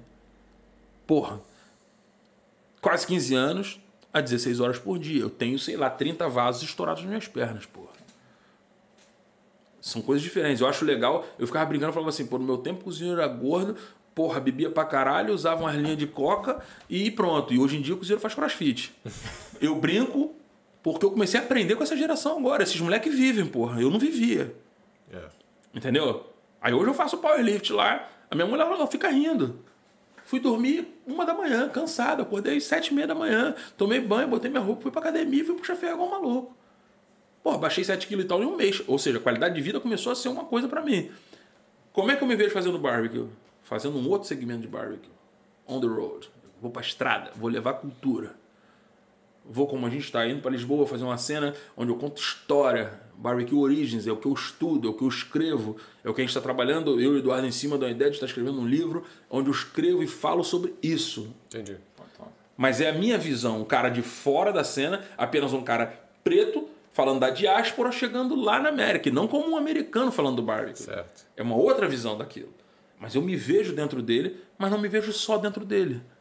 Eu me vejo dentro dele, eu me vejo abrindo um restaurante vegetariano também, porque hoje eu faço uma ingestão fodida da cozinha vegetariana. Me vejo, porra, daqui um tempo tendo uma pizza também. Eu me vejo, sim, dentro do barbecue como o mote da minha vida culinária. Porra, como eu passo na rua hoje, eu pego um Uber com a minha mulher, saindo da macro, a menina me ajuda a colocar as coisas, e você é o old man. Cara, eu adoro as fotos do teu restaurante. E aí outro dia eu pego um outro Uber em casa na porta, não sei o quê. Ah, tá Rua das Taipas, tá, obrigado. E eu hoje, mano, caralho, bicho, porra, porra, comi lá, cara, do caralho tua comida. Isso, pra mim, foi o passo que eu dei certo na minha vida. Todo o restante que eu for fazendo é uma ramificação da minha visão como empresário de restaurante, digamos assim, como um cara que expande negócio. Sim, até porque você tem que ser empresário. Eu, senão acima de não- tudo, é. eu demorei muito também para entender isso. Eu sempre pensei como idealista. Não, não. Eu não vou fazer isso, eu não vou fazer aquilo. Aí tem um cara que eu não sou fã, mas eu, eu, eu acho importante o que ele fez. O cara tem uma casa de carne, uma casa de sushi, uma casa vegetariana e uma casa de restaurante, um restaurante mexicano. Ô, legal. Isso você espreita, você aprende. O Francis Malman, com quem eu, eu, eu, eu estagiei, que é o pai do, do, do fogo de chão conhecido para o mundo, assim, que é o cara foda. Meu irmão, o cara deu uma entrevista falando: o legume é o futuro. O Jacques Pepin tá lá. O Alan Passar tá lá. Três estrelas Michelin fazendo Em, legume. em termos de continuidade, Entende? você, imagina assim, isso é você. Aí é foda. Isso ainda é você. Em termos de continuidade. Porque Cara, isso também é muito do legado que um homem deixa, né, cara? Eu, eu seja, penso nele. Eu penso nele, me assombra um pouco. Porque assim, meu filho, ele. Eu queria que fosse meu filho. todo mundo, mas. Eu queria que fosse meu filho, mas assim, eu costumo brincar, eu falo muito assim pro Matheus. Eu falo, Matheus, você tem toda a liberdade do mundo para escolher o que você quer fazer. Mas tem uma condição. Eu falei, filho, se você quiser ser DJ, você entenda que você tem uma coisa que eu não tive e tua mãe não teve. Você tem patrocinadores pro teu sonho. Como patrocinador, também vou colher minha fatia já já. Relaxa. A minha realidade é essa. Você quer ser médico? Alguém vai ter que bancar essa porra. Prazer. Eu sou de novo seu investidor do seu É negócio. Porém, o que você escolher fazer tem uma condição. Você vai pro restaurante comigo. Você vai defumar carne. Você vai tirar cerveja. Você vai saber com a tua mãe como opera um sistema de faturação. Por quê? Eu me vejo mais 10 anos ali dentro. Como o cara que está ali de frente junto com a Carla. Daqui 10 anos a gente compra uma caravana, né, Preta? Uma autocaravana eu vou estar aí curtindo um pouco. Trabalhando. Mas aqui, ó. Deixa eu ver o que apareceu nas Securitas na câmera. Show. Aí o Matheus, ah, mas eu não, eu não quero ficar ali. Eu falei, você não tem obrigação de ficar. Você tem obrigação de saber como gerir se der merda comigo ou com a tua mãe. Sabe por quê? Porque olha só, somos imigrantes, parceiro. A gente chegou aqui, a gente se fudeu pra caralho pra testar porra e você calçar um Nike aos 13 anos. É. Eu botei um Nike no pé aos 19. E não tem ninguém pra, pra, pra te, É teu te legado que escorar Meu se irmão, acontece alguma coisa. se ficar bom pra caralho e você ficar de saco cheio, vende essa porra. Mas venda sabendo que você tá vendendo teu pai e tua mãe. Porque eu acho do caralho, você chega lá nos Estados Unidos, os caras. Aqui em Portugal tem isso. Sim. o negócio familiar. O negócio vai passando. E às vezes o Helder não quis assumir o chaveiro que o pai dele faz chave porque o avô fazia chave e o bisavô fazia chave. Mas ele sabe fazer uma chave e botou um cara ali. Deixa aí a, a, a- chaveira do seu Gomes Ou funcionando. eventualmente, como aconteceu com a Casa Pereira, Porra. a Casa Pereira foi comprada pelo garçom. Foi comprado pelo garçom, mano. Caralho. Pelo menos é isso um cara penso. mais merecedor que isso. É isso. Imagina só, se eu tenho um, um empregado que tá ali comigo e, porra, já passou os aperreios, tá vendo o vinagre todo. Chega a hora que eu vou, eu vou pendurar as facas. Eu vou pendurar. Eu falo isso há cinco anos e eu sou novo, só que eu falo isso porque eu tô cansado. É. Eu falo assim, ah, esse ano já deu, esse ano é o último. Aí minha mulher ri, o Eduardo ele ri. Às vezes eu converso com ele e falo assim, ah, Dudu, tô cansado pra caralho. Ele falou, tá bom, né? Não, a hamburgueria vai abrir quando? Falei, não, Eduardo, não quero mais fazer essa porra não. E a pizzaria? Eu Falei, Eduardo, eu me a roulote. Porque eu, eu me conheço também. Eu sou uma porra do inquieto do caralho. A cabeça tá assim. Porra, o Rafa, que trabalha com a gente, pô, fazendo design com a gente, o Eduardo, todo mundo passa um perreio. O cara que me fornece carne, sabe por quê? O mundo dorme, o Leonel acorda. Eu não tenho nada pra fazer, eu pego meu telefone e mando um áudio. 18 quilos de costela. Porra, é sério, Leonel? Você faz manhã. lista de compra no áudio? Às vezes. Encerra o podcast. Ele odeia, odeia áudio. Beleza, pessoal, obrigado. Foi muito bom. Cara, você não tem noção de como é bom você foder os outros. É aí, tá vendo o que, que eu te falo? Pô, o cara, quando te manda áudio, ele quer te fuder. Mas é Mas claro, olha porque só, eu sei que alguém vai me xingar na volta. quer te sacanear. Gente, mas olha só, você manda áudio pra quem você já sabe que não tem problema mandar áudio. Você não Não, gosta, não, não, não, te não, não, manda. Deixa eu explicar uma coisa. O Rafa tem problema. O Rafa, a primeira resposta dele. Qualquer pessoa de respeito manhã, tem problema Ele com áudio. acorda pra botar a filha pra creche e ele responde assim: Às quatro e meia da manhã eu costumo estar dormindo. Esse seu áudio será ouvido meio-dia. Aí eu escrevo Boa, assim. já simpatizei. E eu já volto de volta pra ele. Este áudio contém urgência. Fudi tudo! Aí ele me responde: Ouvi. Tem urgência nenhuma. Eu sei que eu posso fazer em uma semana. Mas é só pro pânico. Mas assim, eu tenho essa mente inquieta. Eu me imagino fazendo barbecue até acabar a minha matéria aqui. Sabe? Não necessariamente. Mas aqui não, nec- necessariamente. Não ali. necessariamente dentro da minha cozinha. Eu gosto da ideia de a gente fazer uma cena itinerante, a gente namora e flerta com isso. Até porque a gente também interpreta isso de uma outra forma, eu e a Carla. A gente já pensa assim, porra, isso vai ser tipo um trabalho de férias o resto da vida. Isso é uma aventura, né? Vambora pra estrada, a gente já tá cota. Porra, o moleque já tá criadão, o moleque já, porra, fez quase 30 anos, show. Pô, daqui 10 anos meu filho tá com 24, olha que tesão. Você tá achando que teu filho vai sair de casa com 20 Não, eu vou tirá-lo A de galera casa. da geração Ele vai atual na é cultura assim, americana, tá? ligado? Ó, acabou. Não, Vai não, pra não, faculdade e nem volta, né? Olha só, Exatamente, deixa eu explicar acabou. uma coisa. Ele vai ter uma surpresa. Ele, semana que vem, dia 13, ele faz 14 anos. Eu vou falar assim: Ei. Menos um ano.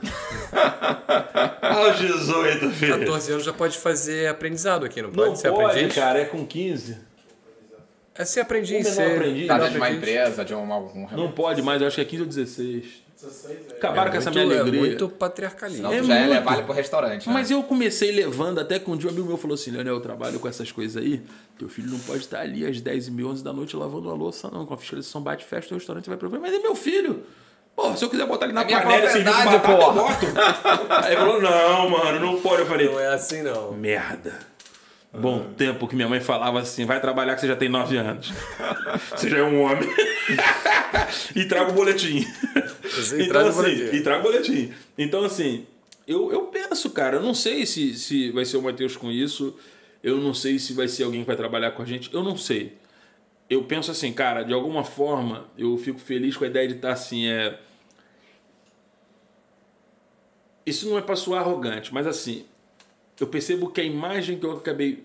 que criaram de mim, e lógico, eu aproveitei e sustento ela como o, o, o cara do, do barbecue ali, não é porque eu sou o cara do barbecue, não. Mas o que botou a cara tapa mesmo por uma crença, por uma ideia, Tu levantou a tua bandeira sozinho. eu né? levantei minha bandeira sozinho. A galera tava fazendo isso. Eu só fui pra cara do gol. Falei, ô rapaziada, vocês podiam se juntar. Eu mandei mensagem pra gente aqui que apagou comentário meu na página do restaurante dele. Isso porque eu elogiei o trabalho do cara. Eu vou em casa de barbecue comer com a Carla fazendo reserva, porque se botar no meu nome não tem reserva. Isso é ridículo. Caralho, isso é bizarro. Como a Carla tem 50 nomes, Alves Ferreira Pinto, Ribeiro, Pô, o pessoal da Realeza é assim. né? é assim, sabe como é que é? Orleans e Bragança é foda. E aí ela tem lá os 50 nomes dela de portuguesa, ela dá os nomes. E aí ela entra. Quando eu entro na sequência, eu falo assim. Daqui a pouco, do nada, meu nome já tá na cozinha, já mudou o serviço. Depois serve a melhor carne. E eu falo, gente, porra, o que acontece quando os caras vão no meu restaurante? Eu falo, porra, e aí, meu irmão? Porra, que bom que você veio, caralho e tal. Porra, meu irmão, come o negócio que eu tô aqui, que é bacana pra caralho. E aí, o que que nego faz? Eu tenho lá, lá no restaurante, eu tenho o, o guardanapo, o rolo de guardanapo na mesa e os frascos de molho barbecue na mesa. Faço aquele estilo mesmo da, da, da americana. Ninguém fazia isso aqui, agora tem gente fazendo. Pô, um belo dia uma pessoa de um restaurante foi lá e roubou meu molho barbecue da mesa, velho. Levou meu frasco na bolsa e foi embora. Sério? Ela ficou puta e eu ri pra caralho. Pô, a pessoa também é sem noção, né? Não é Mas a não, pessoa cara. coleciona, cara. Coleciona Vou falar porque eu molho. tenho, eu tenho, eu tenho minhas Ah, coleção de coisas E, e ainda perguntou pra Carla assim: onde é, que, onde é que vocês compraram essa bandeja aqui? Porque eu achei muito boa. A Carla, na Amazon. Caraca, mas E- é muito cara de Mas pau. não é, Porra. cara. Olha só, eu, eu antigamente eu ficava muito puto.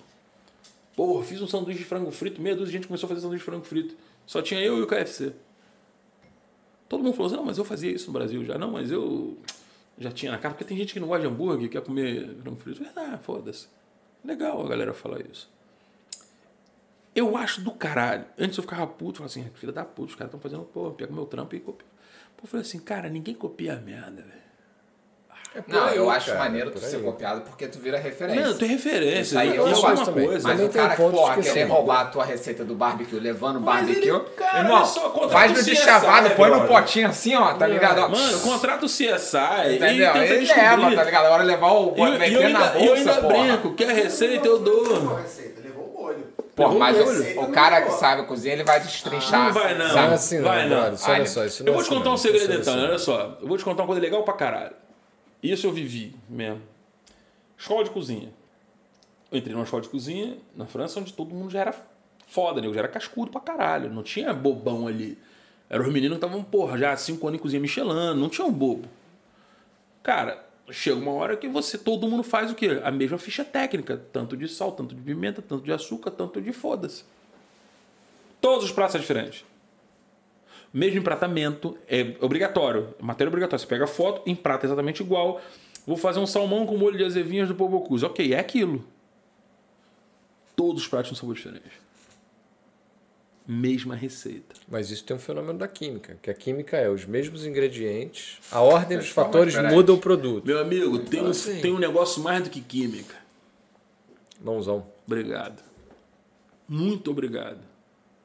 Eduardo uma vez pegou minha máquina, eu tenho uma maquininha, falei, porra, Edu, porra, essa porra aqui, tudo desconfigurado, me explica, tu configurou, tirou umas fotos pra mim, pá, pá, pá, olha só, olha essa daqui, porque você quer fazer, tá ótimo. Eu tirei 50 fotos no mesmo lugar que ele tava focando a porra de um copo. Puta que pariu, refletia aqui, brilhava, acolava, eu falei, ô caralho, o que, que você fez com a máquina? Tua mão ela funciona. É assim, filha. É assim. Que é aquela coisa que é a técnica que você não consegue escrever. Ela tem a ver com a experiência, Cara, com a Tem, isso aí percepção, são os com anos que você tudo. tem que Olha só, eu não como cabidela há anos. Comi uma aqui, Já chegado? adoro. Mas tem um problema. Eu comi a melhor cabidela, não tem a ver com memória afetiva. Era a minha avó. Fazia. Minha avó chamava a cabidela de galinha na lama. Que era que a gente chama de galinha molho galinha pardo. molho pardo. Galinha molho É. pardo, é. Os mais antigos misturam entre molho pardo e cabidela, mas lá no Brasil também chamam Só cabidela. que eu tenho a impressão que a cabidela, ela, ela- pelo menos as que eu comi, sabiam mais a vinagre. Tinha, Sim, tinha uma pegada mais ácida ali. Pra poder talhar o, o sangue no calor. É isso. Hum. Só que, por exemplo, aqui em Portugal eles gostam muito mais da cena do vinagre. É muito da cena que eu falei do paladar ácido, que também É. usa aqui nesse aspecto. O que acontece? Mas a da minha avó, ela tinha uma coisa, por exemplo, eu não gosto de comer coisas aqui com molho, com caldo aqui em Portugal, que é muito caldoso, aquela coisa meio aquoso. Arroz de marisco, porra, parece uma canja. Eu gosto daquilo tipo um risoto, mais cremoso, cheio de marisco dentro. Eu gosto assim. E ela fazia o molho, lógico, minha avó fazia, pô, com uma farinha de trigo, com maisena, engrossava, era aquela coisa que toda avó fazia. Eu costumo brincar que o pessoal fala assim, não, porque minha avó, ela pegava tudo no quintal. Eu falei, para, cara, minha avó botava caldo quinola. Dizia que sem caldo quinola não tinha graça a vida dela. Pô, minha avó tinha caldo quinola de frango, de camarão, de não sei o que, tudo tinha o mesmo gosto. Ela que não sabia, mas aquela porra ali. Só mudava o corante, né? Cara, sem exagero nenhum. Era foda aquilo. E a única pessoa que chegava fazia próximo daquilo, mas não comia é minha irmã. Minha irmã não come aquilo, odeia aquilo, mas fazia um pouco parecido da minha avó. Então, assim, eu acho que ex- existem coisas que é mão. Não é que o que eu comi era ruim. Minha avó uma vez me ensinando a fazer coisas na cozinha. É aquela coisa de velha bruxa, né, cara? Aí você vira, filho, pega o negócio pra mim. Quando você pega, ela bota em outro ingrediente que ela não quer te falar. Pega ali pra mim, filho, que é alto. E quando você vira, fala, caiu que você botou Eu ali, botei né? nada, filho, eu só mexi. Ou então a, a Tá pitada de coisa? sal, que cada dia a pitada tem um É, tamanho diferente. A Carla me assim... sacaneia, ela diz que eu faço isso, que eu tô fazendo um negócio assim, amor, me ajuda. Aí eu volto outra, ela fala assim, que você botou outra coisa aí que você tava me ensinando que você não botou. Eu falei, não botei, amor. Já sai natural, né? É natural.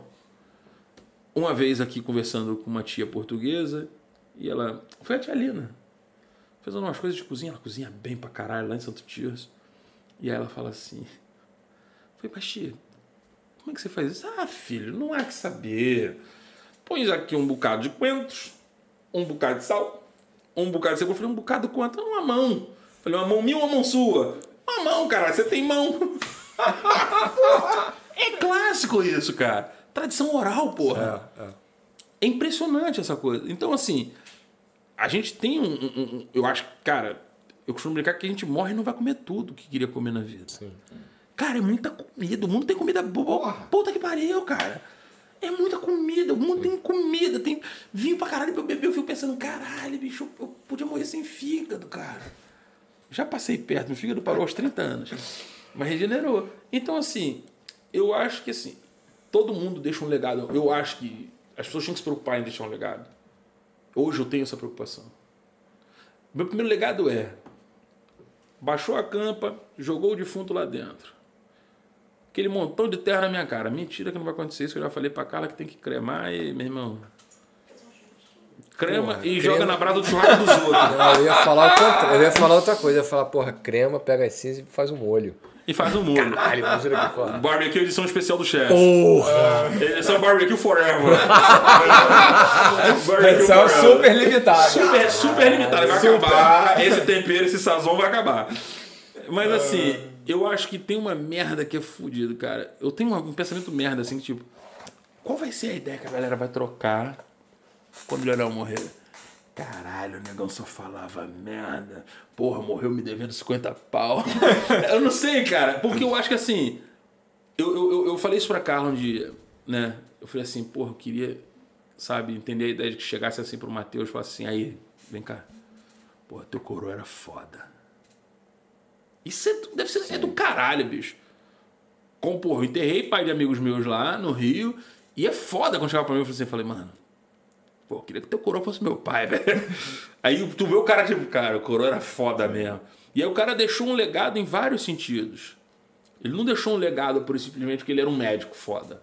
Ele era um médico foda que ele pegou uma parte do tempo dele e, pô, resolveu ir lá num buraco numa aldeia, clinicar durante 10 anos sem ninguém saber, velho. Esse cara deixou um legado foda.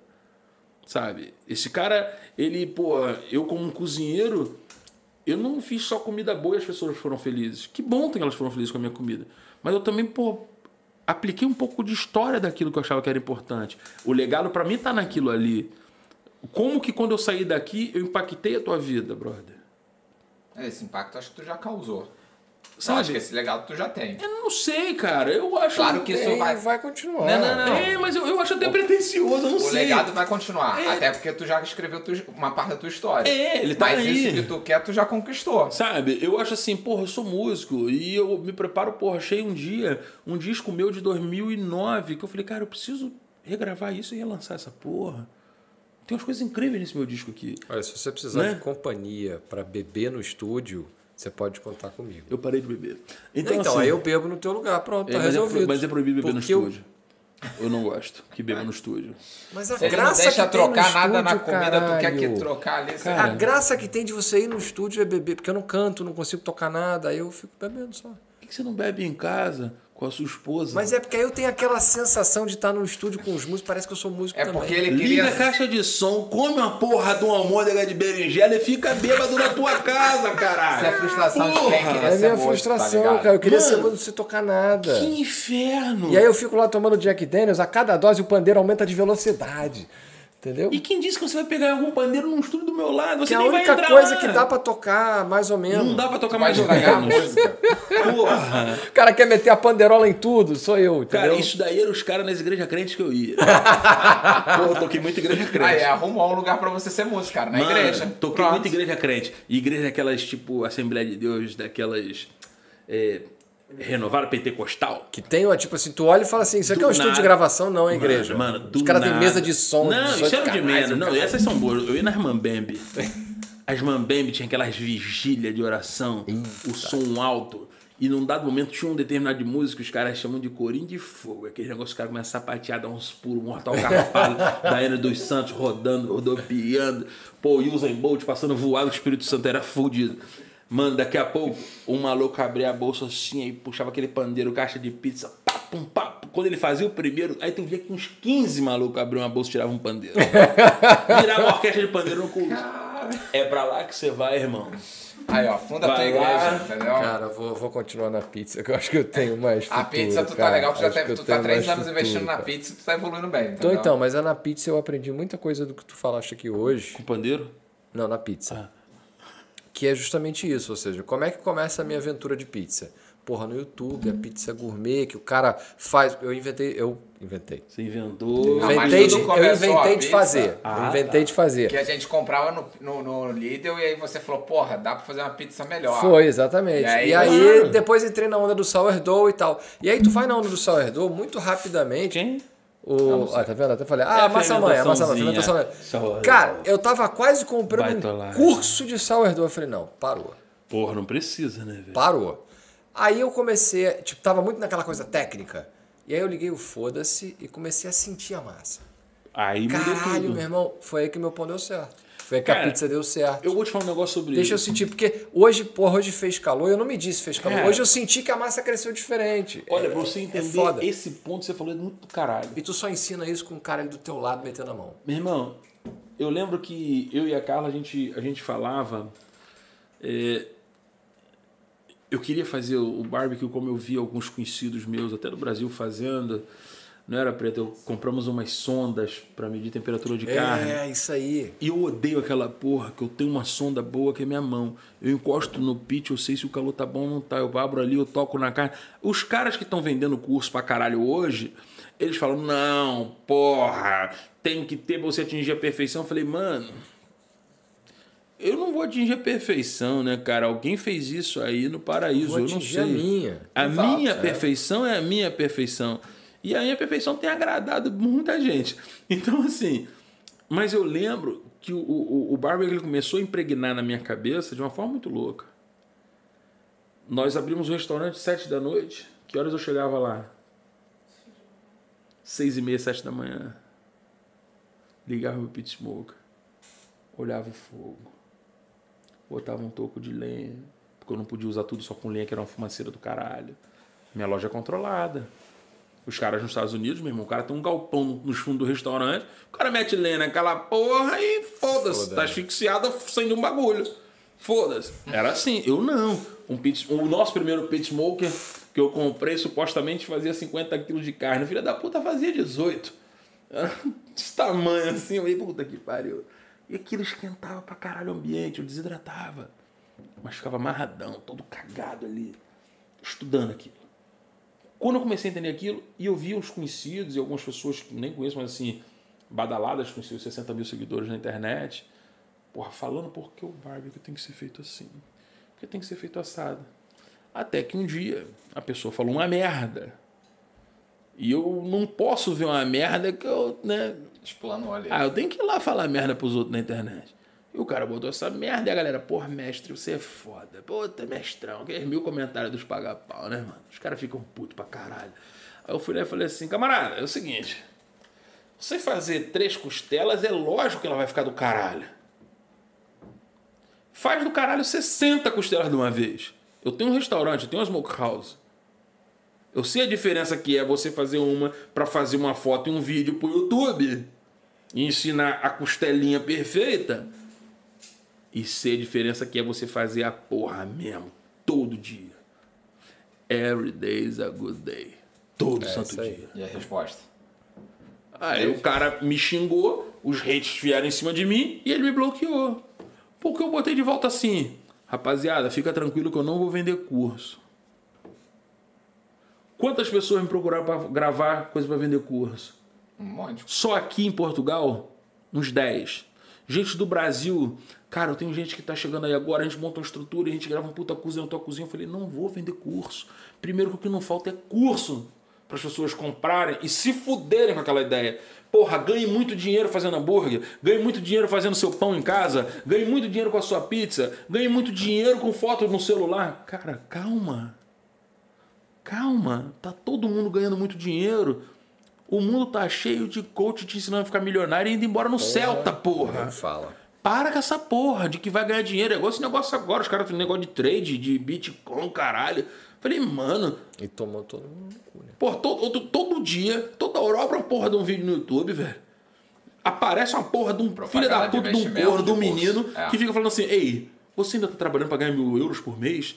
Olha aqui, caralho, ih, já tô ganhando 3 mil, ih, já tô em 5 mil hoje. Falei, gente, porra, isso daí foi, bom pro mendigo lá que se enroscou com a mina, velho. Só ele que ganhou 10 mil no trade e, e- e agora voltou a ser mendigo. Então, assim, cara, não tem romance. Eu sempre falo essa merda. Vamos parar de romantizar a vida, velho. Vamos parar de romantizar a porra da vida. Sucesso só vem de trabalho no dicionário, filhão. Porra, se tu não sangrar nessa porra, segunda-feira é meu dia de folga, brother. Eu acreditando, por 4 de julho, os americanos estão vindo aqui no Porto, os caras querem curtir o dia deles. Eu abri meu restaurante hoje e faturei, trampei e foi. Mas assim, o nosso rendimento pessoal hoje tava pífio. Porque segunda-feira é um dia de folga. Nossa cabeça já tá programada pra folgar, É velho. descanso, né? Era o descanso, eu só vou folgar amanhã agora. Mas aí a folga de terça-feira já não é folga, eu já começo a organizar a compra da semana, não sei o que, blá, blá, blá, blá, blá, fudeu planejar tudo. É. Man, trabalha. As pessoas têm que parar com essa síndrome do sucesso relâmpago, porque é o seguinte, brother. Você não pega uma porra de uma semente, um caroço de manga, joga naquela porra e sexta-feira tá colhendo manga e sábado tem um sorvete de manga. Porra, eu também não quero ficar igual o cara da jabuticaba, que quem planta jabuticaba não colhe jabuticaba, porque ela leva 100 anos para dar um fruto. Calma. Eu acho até que algumas coisas com a gente, e minha mulher pode confirmar isso, foi super precoce, brother.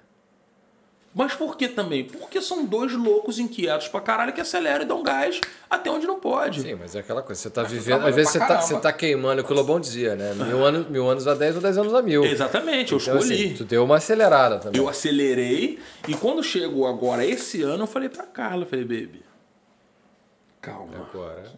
nós já não estamos com 20. E a ô. vida é mesmo isso, cara. E a vida tem Daqui a isso. pouco tu acelera de novo, tu se Irmão, empolga. então assim, eu acho que hoje, pra mim, é fundamental pensar em expansão de negócio, em di- expansão não, Agora é diversificar. estratégia do teu Aí negócio, agora né? virou estratégia. Sim. Porque eu falo pra Carla assim, eu falei assim, hoje eu tenho uma menina que tá na cozinha trabalhando comigo.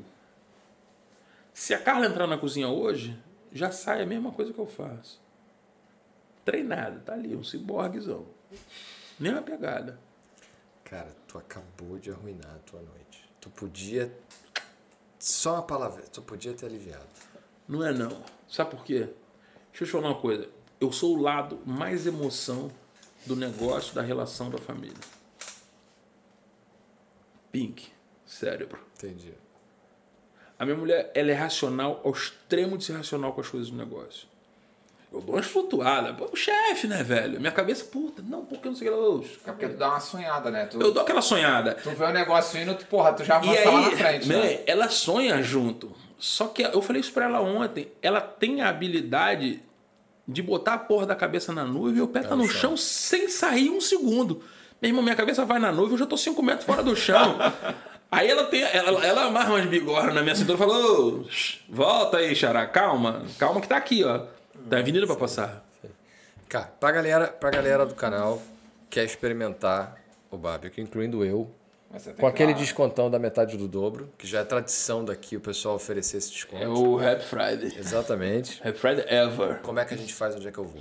Cara, Inclusive, eu tô com a parentada aí, eu vou ver se eu levo a Instagram tá- parentada lá. Instagram. As redes sociais Oldman estão aqui na Barbecue. descrição do, do Tu- vídeo. tudo, Instagram, Facebook, Oldman Barbecue, tá no Google, TripAdvisor, tá na porra toda. Oldman BBQ, é o que tá lá escrito. Rua das Taipas, número 10. Onde é que é a Rua das Taipas? Rua das Taipas vai subir para as mas- virtudes. É atrás ali do Palácio da Bolsa. Ah, tô ia ligado, falar, tô é ligado, perto tô do Palácio ligado. da Bolsa, não sei ligado. explicar. É, não, eu eu o nome não me é Lá São estranho. João Novo, é tudo ali Por naquele alguma razão. Né? Não é ali que tem também E se o tu vier de cima da Biker? cordoaria, tu vai descendo O sempre. Se não Biker é mais acima, é, mais na mesma rua. né? É isso aí, eu sabia que era ali o O Hungry Hungry Biker. Biker é uma cena vegan, vegetariana, é isso? O Hungry Bike explodiu, cara. Virou- era- eu achava que era uma cena toda tipo. Ah, É. é? o negócio tá bombado? Cara, estão três no Porto já. Eu não sabia. E é de cozinha de quem não come, né? Ah, É tipo- gente que não come. A gente gosta da parada assim, um abacatezinho. E ao lado tem, eu acho que o outro, que é Zen Burger. Aí eu já não vi. isso. É, é o lado do Angry, é, Burger, do é Angry assim. Bike.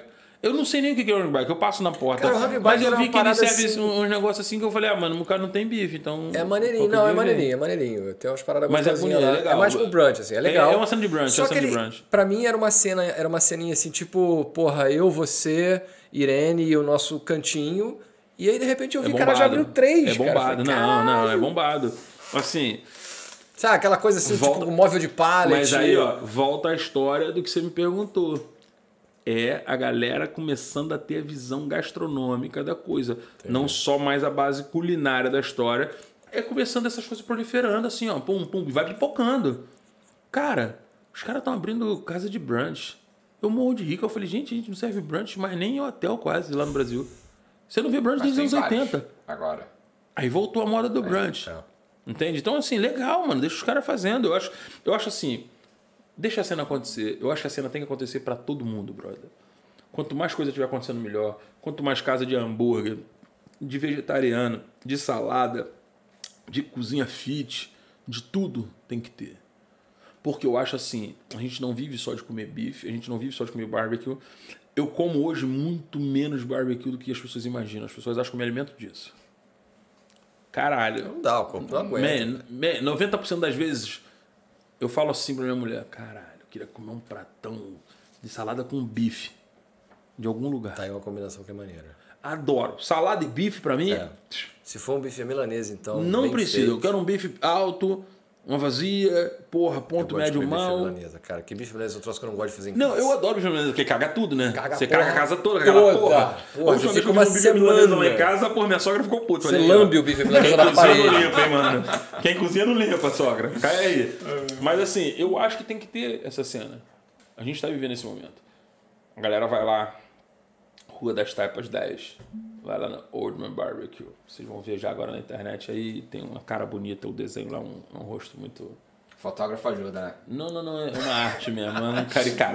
não, tô zoando, É, é, o fotógrafo. O fotógrafo não ajuda Só pra dar uma moral, o fotógrafo deve estar aqui, é por aqui aí. Meu melhor fotógrafo, o mais gato.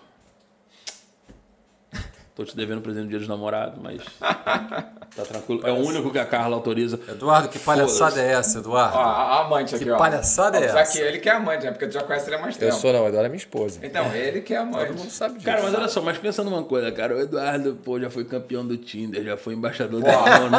O Eduardo Ele já era foi embaixador da. ONU, só com namoradas estrangeiras. O Eduardo era engraçado Lina tava lá na tua casa. português, né? Só, só no Tinder, Era tá ligado? Tinder, mano. Só no Tinder. Cara, Mas você ele sabe que ele lá em assim, casa, ó. quem operava o Tinder dele Não, era eu. Era eu, eu. lembro. Disso, tá ligado? Eu lembro, eu lembro disso. O Tinder do Eduardo é né? Eu, eu cada... Porque velho. temos uma O amiga que no o Brasil. Tinder dele se aposentou, o Tinder deve ter ficado triste, tá Nós ligado? temos uma amiga no Brasil que verdade. fazia a consultoria das fotos, que era ela que escolhia o que, que ia pro Tinder e eu ficava operando o Tinder de sacanagem. cara. Eu, eu operava pra Mentira, zoeira, velho. sério. Essa parte a gente Cara, não- tem todo- não tem falou toda no uma podcast consultoria dele. de Caralho, Toda, Dudu toda. volta aqui pra falar nós quatro juntos. é. Marcar essa resenha. Três dias depois aí aparece assim, o fotógrafo aparece enforcado no seu próprio apartamento devido a bullying. A, a, a namorada deve ter botado a legenda e aí entendeu, entendeu? Mas é isso. Cara, eu acho que tá na hora da gente encerrar. Sim, tá bom pra caralho. é bom Se pra não caralho, mas senão não assim... acaba, né? Não, acho que o Mauro, o Mauro fez um comentário aqui Hum. e eu pensei a mesma coisa que o Mauro escreveu, que foi quando você falou, cara, a cena tem que acontecer pra todo mundo. Também É acho. isso aí, mano. Tem, pra é o que a gente mundo. falou, tem espaço pra todo E mundo. pra todo mundo que Espaço todo merece. O que mundo. que é merecer? Porra, O cara merecer se trabalha, esforçar. se esforça. É isso, cara. Eu- É isso. A gente tem que entrar numa fase, só pra terminar, eu acho que eu, eu deixo uma ideia pra todo mundo. Primeiro lugar, não importa o que vocês vão fazer, estude e viva o que você quer fazer. Segundo, não haja por modismo.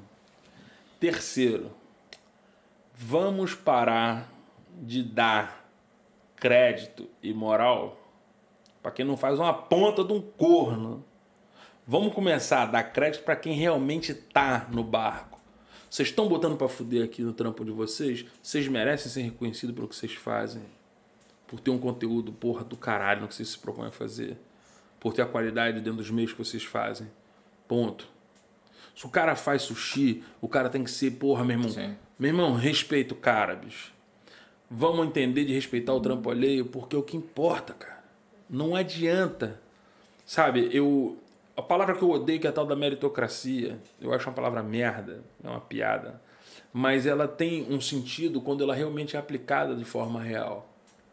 Acho que assim, cara, você trabalhou, tem um trabalho consistente, é como os americanos enxergam isso.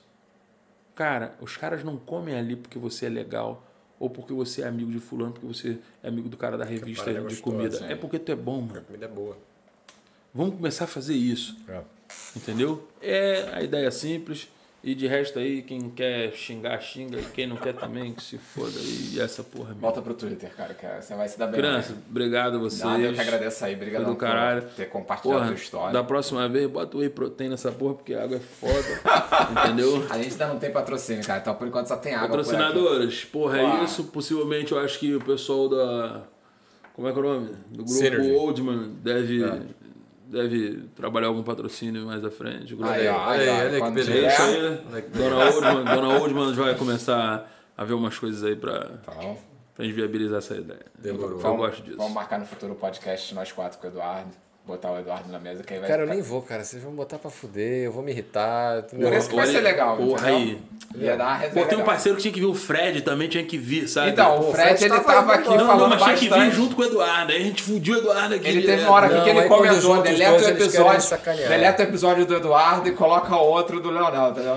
Aí eu já acho melhor também, porque, pô, quem, cara, como é que vocês ficaram ouvindo o Eduardo aí meia hora, mano? Foi umas duas horas com o Eduardo. Foi, cara. Foi duas horas. Pera ele aí. saiu estressado. ele saiu Duas horas que eu tô aqui falando com Ele vocês. saiu ele- ele sequestrou daqui, o podcast. Porque assim, ele falou muito, falou muito, falou muito e não deixava ele falar. Não, ele não deixava eu perguntar, que eu perguntava. Ele, Ele falava, perguntava, não, não vou ele responder tipo- isso aí não, foda-se, vou responder o que eu quero. Era tipo Faustão. Ô, louco, Ele Faça a pergunta e responda. Ele tava mais ou menos nessa pegada, entendeu? Mas- mas Você, assim- Eduardo, o que, que você acha? Porra, Não, mas do- eu acho de outra coisa, não vamos falar da disso não, TAP. tá Aí ligado? ele disse, ah, não quero falar da TAP não, deixa eu falar aqui, porra, Olha, da viagem que eu fiz. Ele saiu bolado com o Eduardo aqui, tá ligado? Puto, cara, fiquei puto. E ele fez aquilo de sacanagem. Pô, mas ele tá certo. É, eu acho que conv- eu saí daqui de boa com o Eduardo, ele que ficou estressado. Mas é que porque tem que eles têm uma é relação. Mas o problema só. é a relação, entendeu? Pensa na possibilidade de eu voltar, porque assim, cara, deve ser muito do caralho você, porra, fuder a vida do Stefano. E eu já tô começando a pensar que numa segunda chance de Você já vai porra, vir mais calejado pra cair, ferrar. já é. vou fuder tudo, porque assim, Aí dá- de repente tu vai, de vez de zoar o Eduardo, vai os Cara, eu, você. eu já vou chegar aqui vendo trazendo um é é temaki pra ele. Eu vou trazer um temaki pra ele aqui. Coque samurai, temaki é foda. Ah, vai, fecha aí com É você isso. hoje, entendeu? Galera, valeu, valeu por aturar a gente, valeu por curtir. Obrigado a galera que participou nos comentários, especialmente ao Fred. Fred, seus comentários foram incríveis. É, porra, Daniel, brigadaço. Foi Ainda bem que você não leu nada caralho. que ele falou. Eu, eu, Obrigado a vocês, de coração. Porra, fiquei feliz que pra agradeço, caralho de te Foi conhecer. papo legal. E vou lá, esse- não sei se essa semana ou na outra. Reserva, Vou tá? levar para... Tem que reservar? Não, não tenho reserva, não faço reserva. Ah, mas tu fazia antigamente. cedo. Foram canceladas as reservas porque as pessoas. can- É, é, Porque eu lembro que o dia que eu fui lá, a pessoa falou, não, Eu- cara, olha só. Eu fui lá, tu reserva perguntou pra mim. reserva. Foi tu, ela não leva Reserva reserva. pra A mim gente tem não. que ser igual o futebol, da, o- a pelada, meu irmão. Só reserva se pagar. Se pagar. Pra Se mim, não pra pagou, mim sempre teve que ser assim em qualquer ambiente. É isso aí. E- Para de quebrar as coisas, já vou embora, pô. E- e é cada isso. ideia. Então, Aparece lá. Até semana que vem. Porra, a gente podia fazer. Sabe o que a gente podia fazer, Helder? Não sei se, se a, se a ideia do, do barbecue americano te agrada, mas como nós temos uma galera aqui, porra, vamos, vamos fazer uma excursão Synergy pra lá. Que a gente, de vez em quando, a gente leva a galera, o Helder principalmente, leva a galera do Synergy pra conhecer. Porque aqui a gente tem muito, muito estrangeiro. O Synergy, praticamente Aqui no todo cowork, mundo- trampando No aqui coworking é Ah, estrangeiro. legal. Então, pô, tem a galera agora Vamos chegando da Ucrânia e tal. combina. Foi mal. Depois Beleza? eu combino. Legal, Então, papo isso aí, todo baixou, mundo já- sabe. já- Aparece lá, aparece. Helder também vai lá, vocês É isso, aparecem vai, lá. vai, termina, e é isso. Podem fechar. Quer que eu feche? Pode fechar você, vai, vai dar uma honra. Galera, porra, legal pra caralho aqui hoje o podcast. Foi incrível mesmo. Troquei essa ideia, groselha fudida com esses caras. Foi mesmo muito bom. Vocês vão aparecer lá, vocês vão aparecer aqui também. Acompanha o podcast dele toda segunda. Toda segunda, 8 horas da Toda noite. segunda às 8 da noite, Portugal, às 4 da tarde, Brasil, enquanto não muda o horário de verão, vocês Só sabem. É. É isso, obrigado. Mascarenha, obrigado aí, você aturando as groselhas da gente. O Helder que aturou a porra toda. Beijo, começa a subir letrinha. Tchau, é essa porra, vocês aí. Tchau, galera. Muito bom. Porra, Valeu, Gafo.